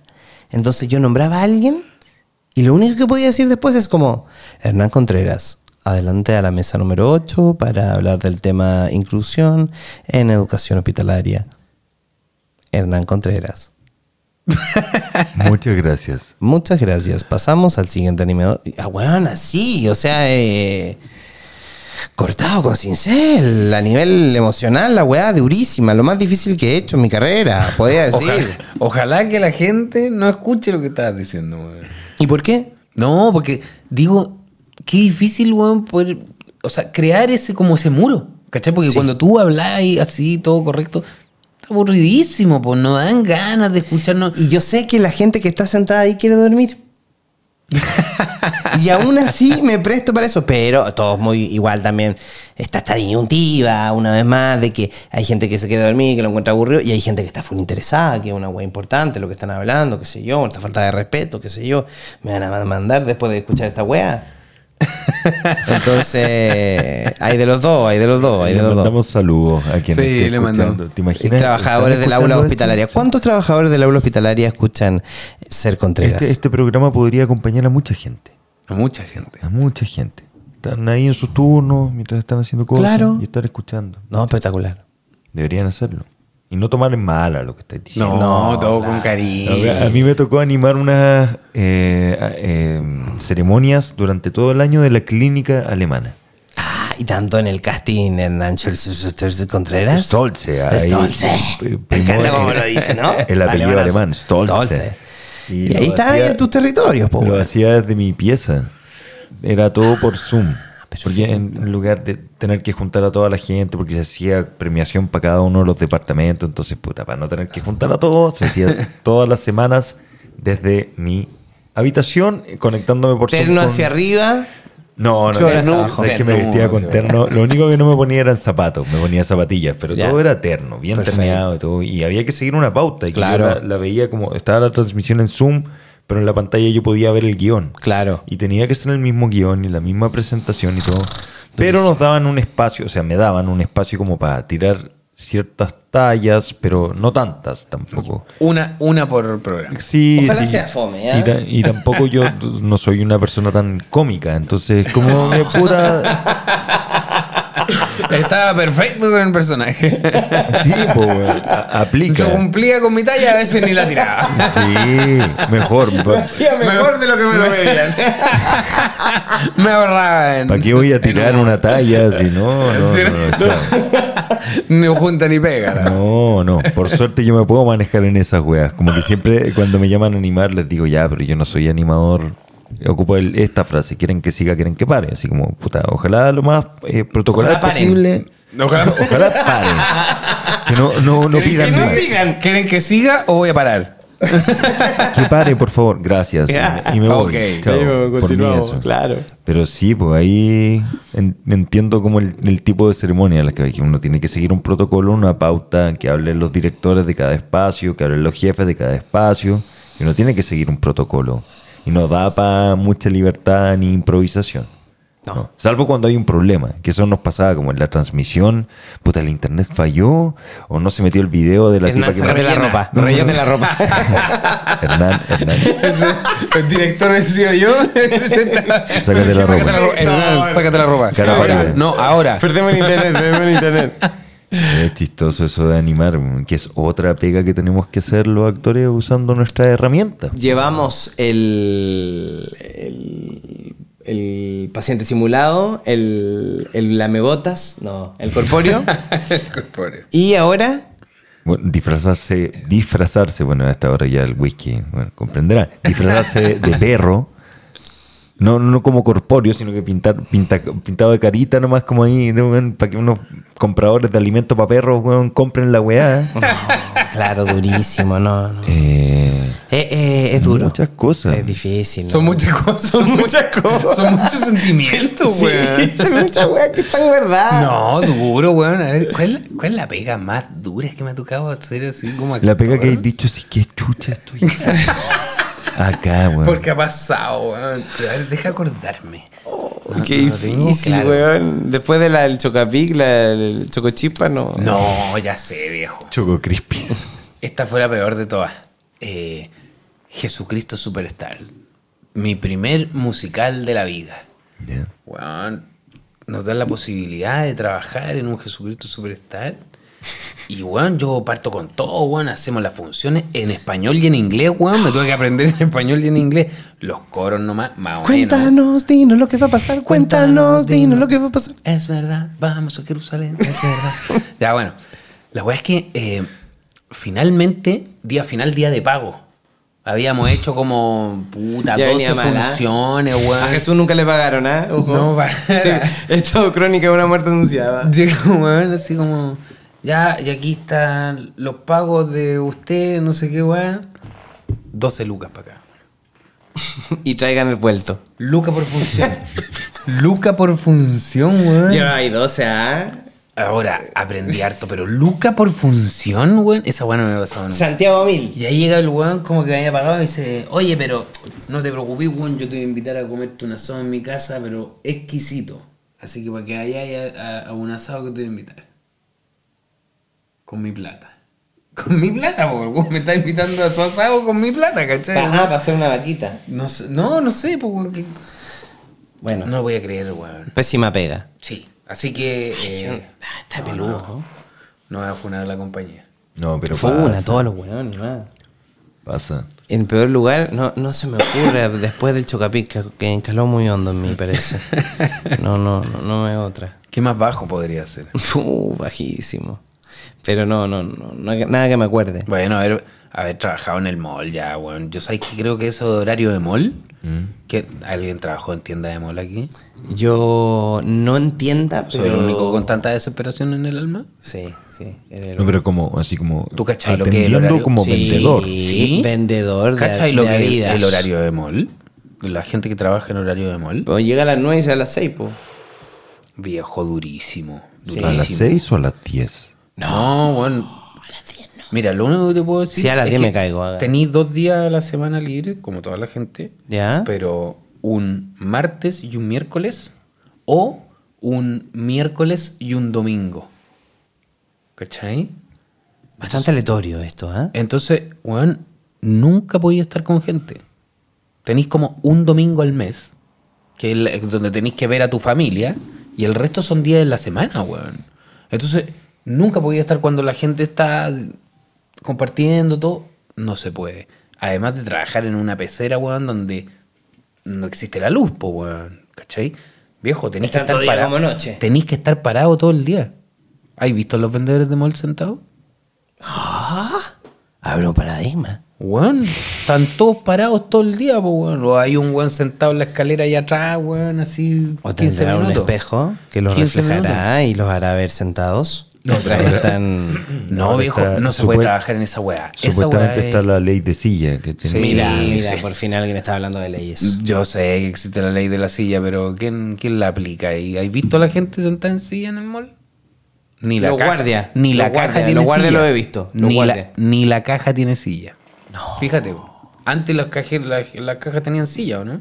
Ahora no, ni las cajas tienen silla. Terrible. Bueno, nuestro saludo del podcast a... A la gente que trabaja en los, que los amo, weón. Sí, weón, Pero estamos no con se, usted. no se hagan eso, no Sí. se lo merecen. Pasarán por eso. Sobrevivirán. Salgan de ahí lo antes posible. Sí. Pero sí, yo no logré pensar, pero han habido situaciones que, en las que me recuerdo haberme sentido así como, ¿qué cresta? hago acá, weón? Están pagando esto y yo ya, pero filo, tengo que darle, vamos, vamos, vamos. Y uno sigue y sigue y sigue. Hay que hacerlo, Trato. tengo que terminar esta wea. Sí. Es un desafío. No puedo irme. Sí, esa, mira, cacha, que quizás no nos acordamos del momento exacto, pero sabemos que tuvimos esa sensación. No, esa sensación vivió conmigo hasta que no firmé un contrato de pega. Te lo juro por que Dios. fueron varios años, mi niño. Sí, no, yo eh, antes de firmar un contrato viviendo como actor era todo un misterio, era todo un, un acertijo. No, ¿Me llamarán? ¿No me llamarán? ¿Qué haré? Qué buen momento cuando tomé el toro por los astas y me puse a hacer comedia en las micros con compañeros, con Luis Cáceres, con José Mesías. Y me subí al metro, me subí a la micro que hacía Bilbao completamente y eh, hacíamos teatro callejero. Fenomenal. Lo pasé la raja, ganaba medianamente normal eh, y era súper entretenido. Eh, el desafío está en hacer weá nomás. po, ¿Y qué hacía ahí tú, weón? Yo, mira, yo tocaba el güiro, un instrumento musical latinoamericano espectacular, y eh, hacíamos remix de canciones. Una Ya, cosa muy, una No, cosa. me acuerdo unos carretes con esos remixes. Bueno, ánimo, espectacular. ánimo, hartos carretes, Sí, esos señor. remix. Sí, señor, Sí, sí, señor. señor. Y todo eso nace porque una vez nos fuimos a mochilear. Ah, Íbamos a hacer teatro, íbamos a hacer teatro de máscaras en el sur de Chile. eh, digno de fundar totalmente. Y llegamos y cachamos que teníamos que hacer un canovacho con máscara que había traído el Brian. Y estábamos pasando como el hoyo, la weá, era fome, todo mal. Y un día estábamos tomando quizás un par de bebidas y el José se pone a tocar el remix y todos partimos jugando con la weá. Dijo, ya, mañana, prueba de fuego, cada uno se viste de la weá que quiere y vamos a tocar los remix como queramos, libre, y vemos qué pasa. Luis toma con delicadeza el traje de novia, una máscara y una peluca un personaje totalmente femenino y sensual. Yo tenía un traje de panda. El panda no hablaba. Era espectacular. Eh, el no emitir sonido a través de, un, de cualquier personaje eh, crea mucho misterio y es lo que entregaba. Brian, Brian eh, de capitano. Lo único que hacía hacer bien. No, mentira. Era su personaje, se sentía como ahí jugada y eso. ¿Y qué más falta? Rancagua. Rancagua con la guitarra. Un Rancagua no como el de ahora. Esteban ahora es un físico-culturista. Oye, viejo, quiero Oye, ese, un sí que, ese sí que desnudo frente de la cámara. La Ese fue el. El weón rico, weón. Es buen adicto a muchas cosas en la vida que yo lo conocí de cerca y ahora feliz porque esté adicto al deporte. Es una buena adicción, lo, lo- lo recomiendo total.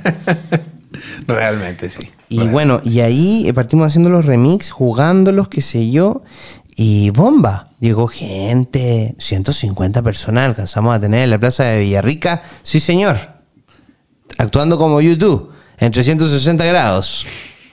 Y sacando su platita y de ahí no tuvimos que volver porque los chiquillos tenían pega y yo seguí bajando al sur. Pero una experiencia muy bonita tirarse a la mierda, ¿no? Hacer teatro callejero. Oye, para, y, y, y resultó, pues, weón. Estaban ahí la gente. Eh, ¿Cuánto tiempo siguieron haciendo esa weá? Porque no quedó ahí, pues, weón. Después llegaron acá a Santiago, lo siguieron haciendo. Sí, pues lo seguimos haciendo, nos metimos a las micros y después fuimos a show de talentos. ¿Sí? Como tienen que terminar las grandes bandas. en la televisión, el cementerio del arte. El- ¿Y cómo se llama eso? Saborizantes. ¿Y cómo le fue en ese.? Pésimo, amigo, no fue Espérate, pésimo. pongamos un capítulo de saborizante. En este, por momento, no, pero en este momento cuando se edite, no, no va a pasar por esta mierda, weón. Ya, ya, ya. Saborizante. Saborizante en talento chileno que no. No, yo estaba en un programa en el sábado también. Y después, claro, no, para. Es que te voy a- ver, cara, quería hablar de la carrera saborizante, te estoy hablando. es una carrera con proyección que se detuvo, está congelada, pero bueno. cualquier volver momento. cuando la gente lo pida. Sí, la gente lo pide, la gente aparece, chao, llenando espectáculos. ¿Alguien lo ha pedido por el momento? No, nadie. No. Y, y Saborizante llega a Santiago, aterriza en Santiago. Y vamos al primer talento, al show de talento. Eh, cuán- eh, no, no, ¿cuánto era el show? No somos tan viejos. Eh, ¿Cuál fue el ¿Cómo se llama? El que tan, tan, tan, tan, tan, tan, tan. Got Challenge. ¿Quién quiere ser millonario? No. Sí, me sonó como a eso. Sí, ¿verdad? Es parecida a la fanfarria, pueden buscarlo.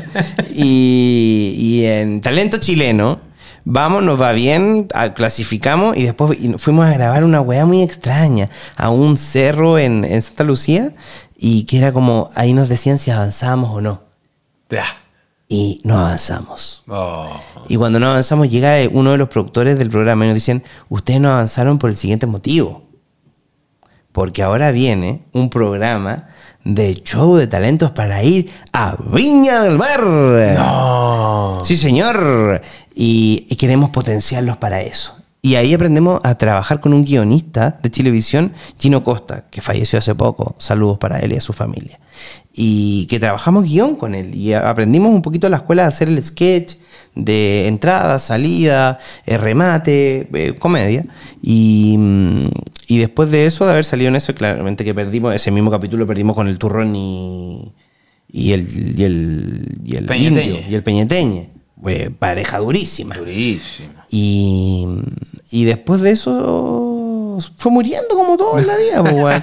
No, después de eso dejamos de hacerlo. eh, de repente salía en show, porque como habíamos salido en la tele, la municipalidad del Cajón del Maipo presenta Partieron para allá mierda.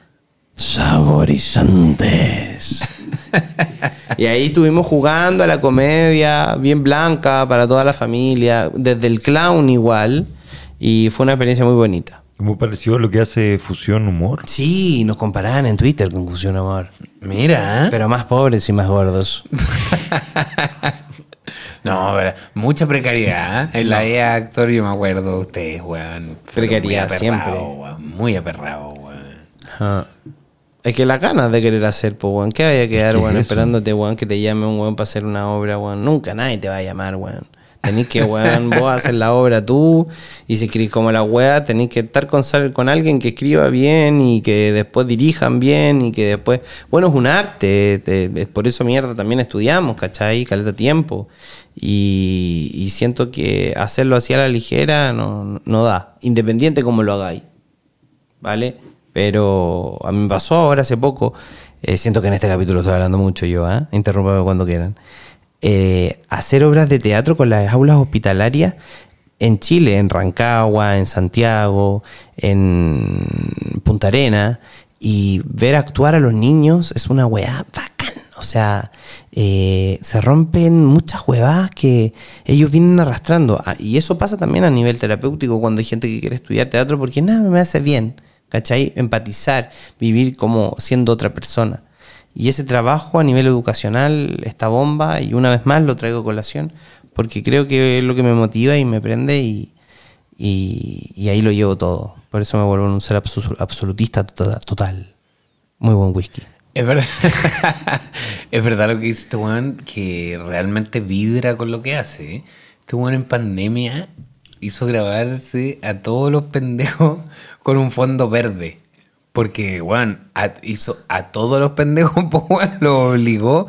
Pobres mamás, weón, pobres papás que están detrás de eso. Sename, Porque a tener soy- mis alumnos del Sename, a ponerles un fondo verde Un y a grabarlo verde. yo, ¿cachai? Porque nadie lo iba a grabar. Porque después mandó a editar todo. ¿Qué hiciste? La Guerra de la Galaxia, Sí, weón? se la guerra de la galaxia. Pueden seguir eh, Instagram nuestra guion bajo aula.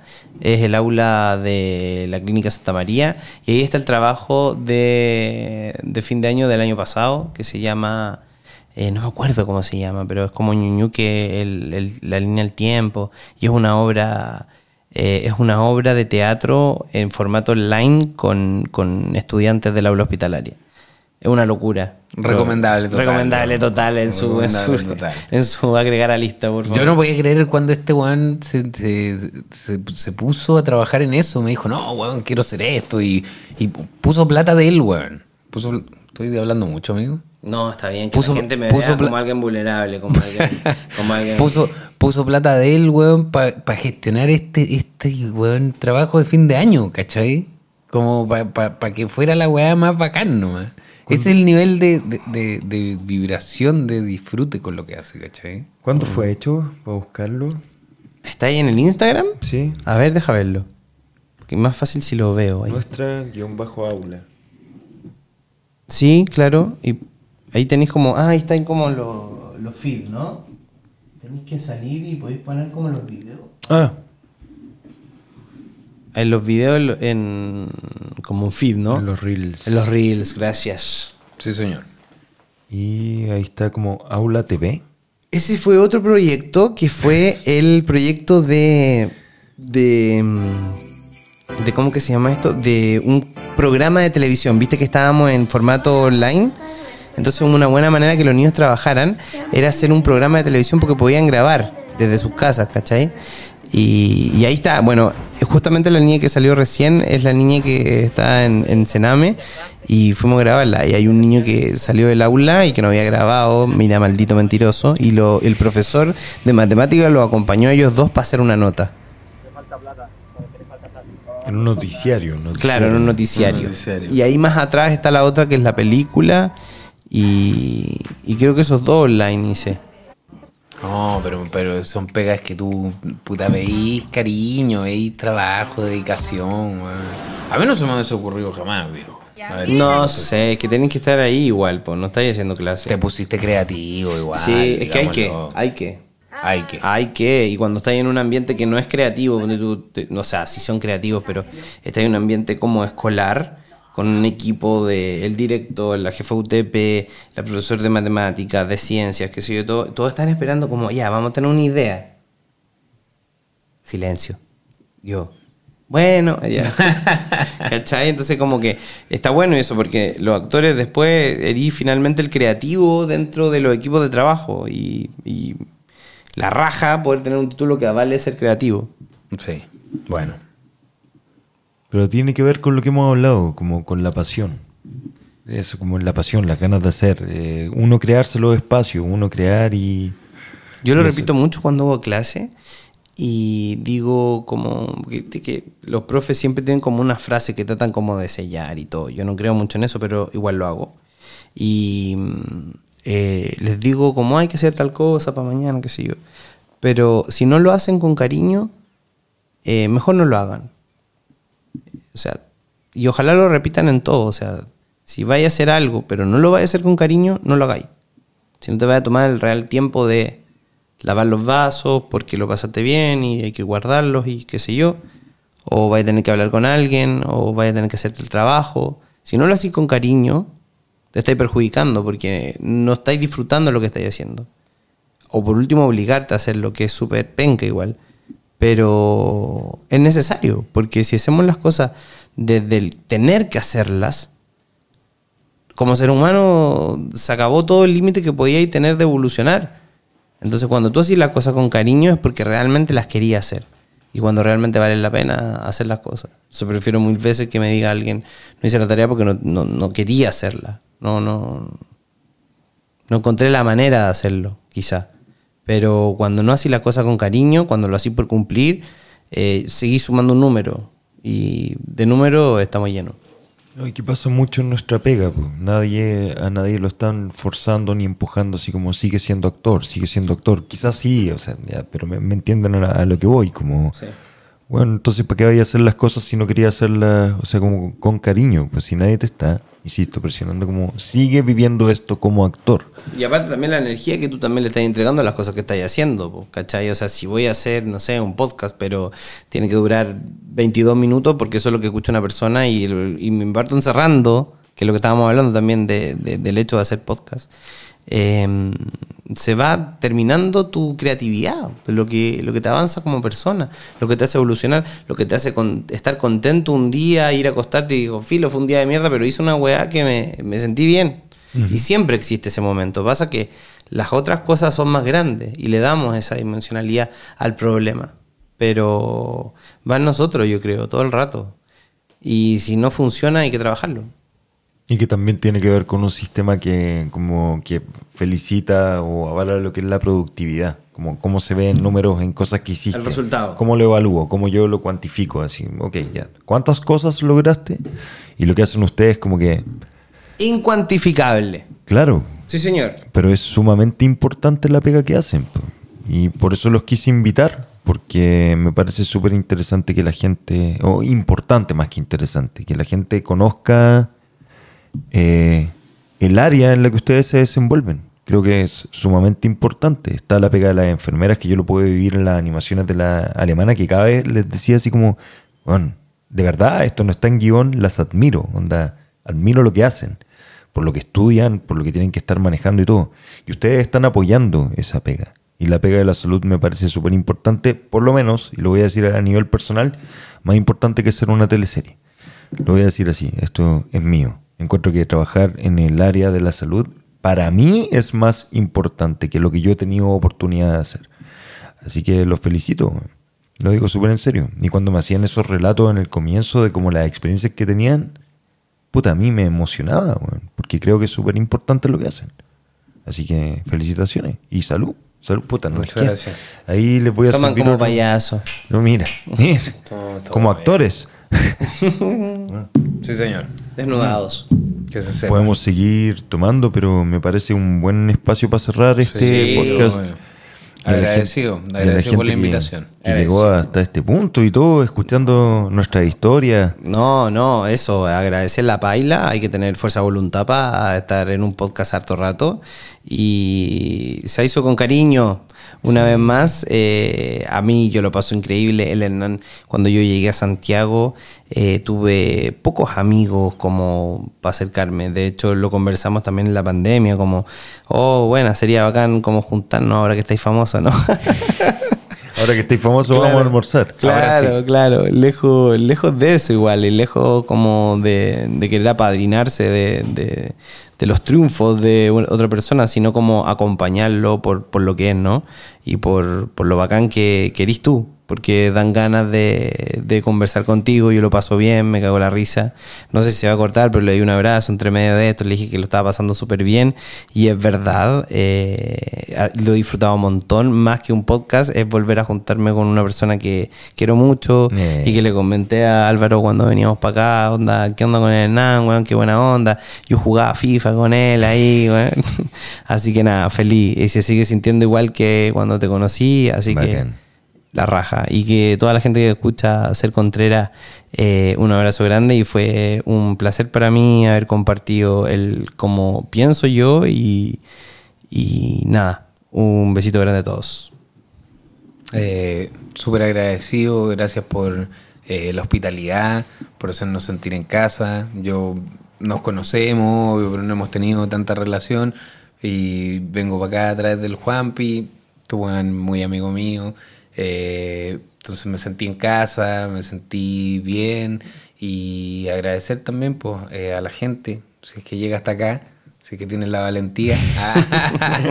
y ayúdame con la edición, por favor. Ah. Sí, sí, no. No, no, no me salví al revés. Exponme como soy, con, mi- con mis palabras que se me olvidan. Haz un remix. Con, mis, sí, con todas mis tonteras, por favor. No, yo creo que es importante. Una vez una persona me dijo, porque invité a otros amigos con los que estuvimos tomando y todo, y era como, puta, me gustaría estar en ese carrete, me gustaría estar ahí en esa conversación. Y eso es lo que genera, sí. Creo que es súper importante generar espacios de conversación y conversación que uno reflexione, ideas que no comparte, ideas que comparte, desacierto, acierto, y creo que con ustedes se generó eso, así que les agradezco el tiempo de venir y conversar tanto rato y que se nos trabara la lengua con el whisky, da lo mismo, sí. Somos humanos, pues, weón. Así que Hay que trabarse. hay que trabarse, así que gracias por venir de nuevo, gracias por las bonitas palabras, bacán es usted y cuídese la gente que escuchó. Un abrazo, saludos.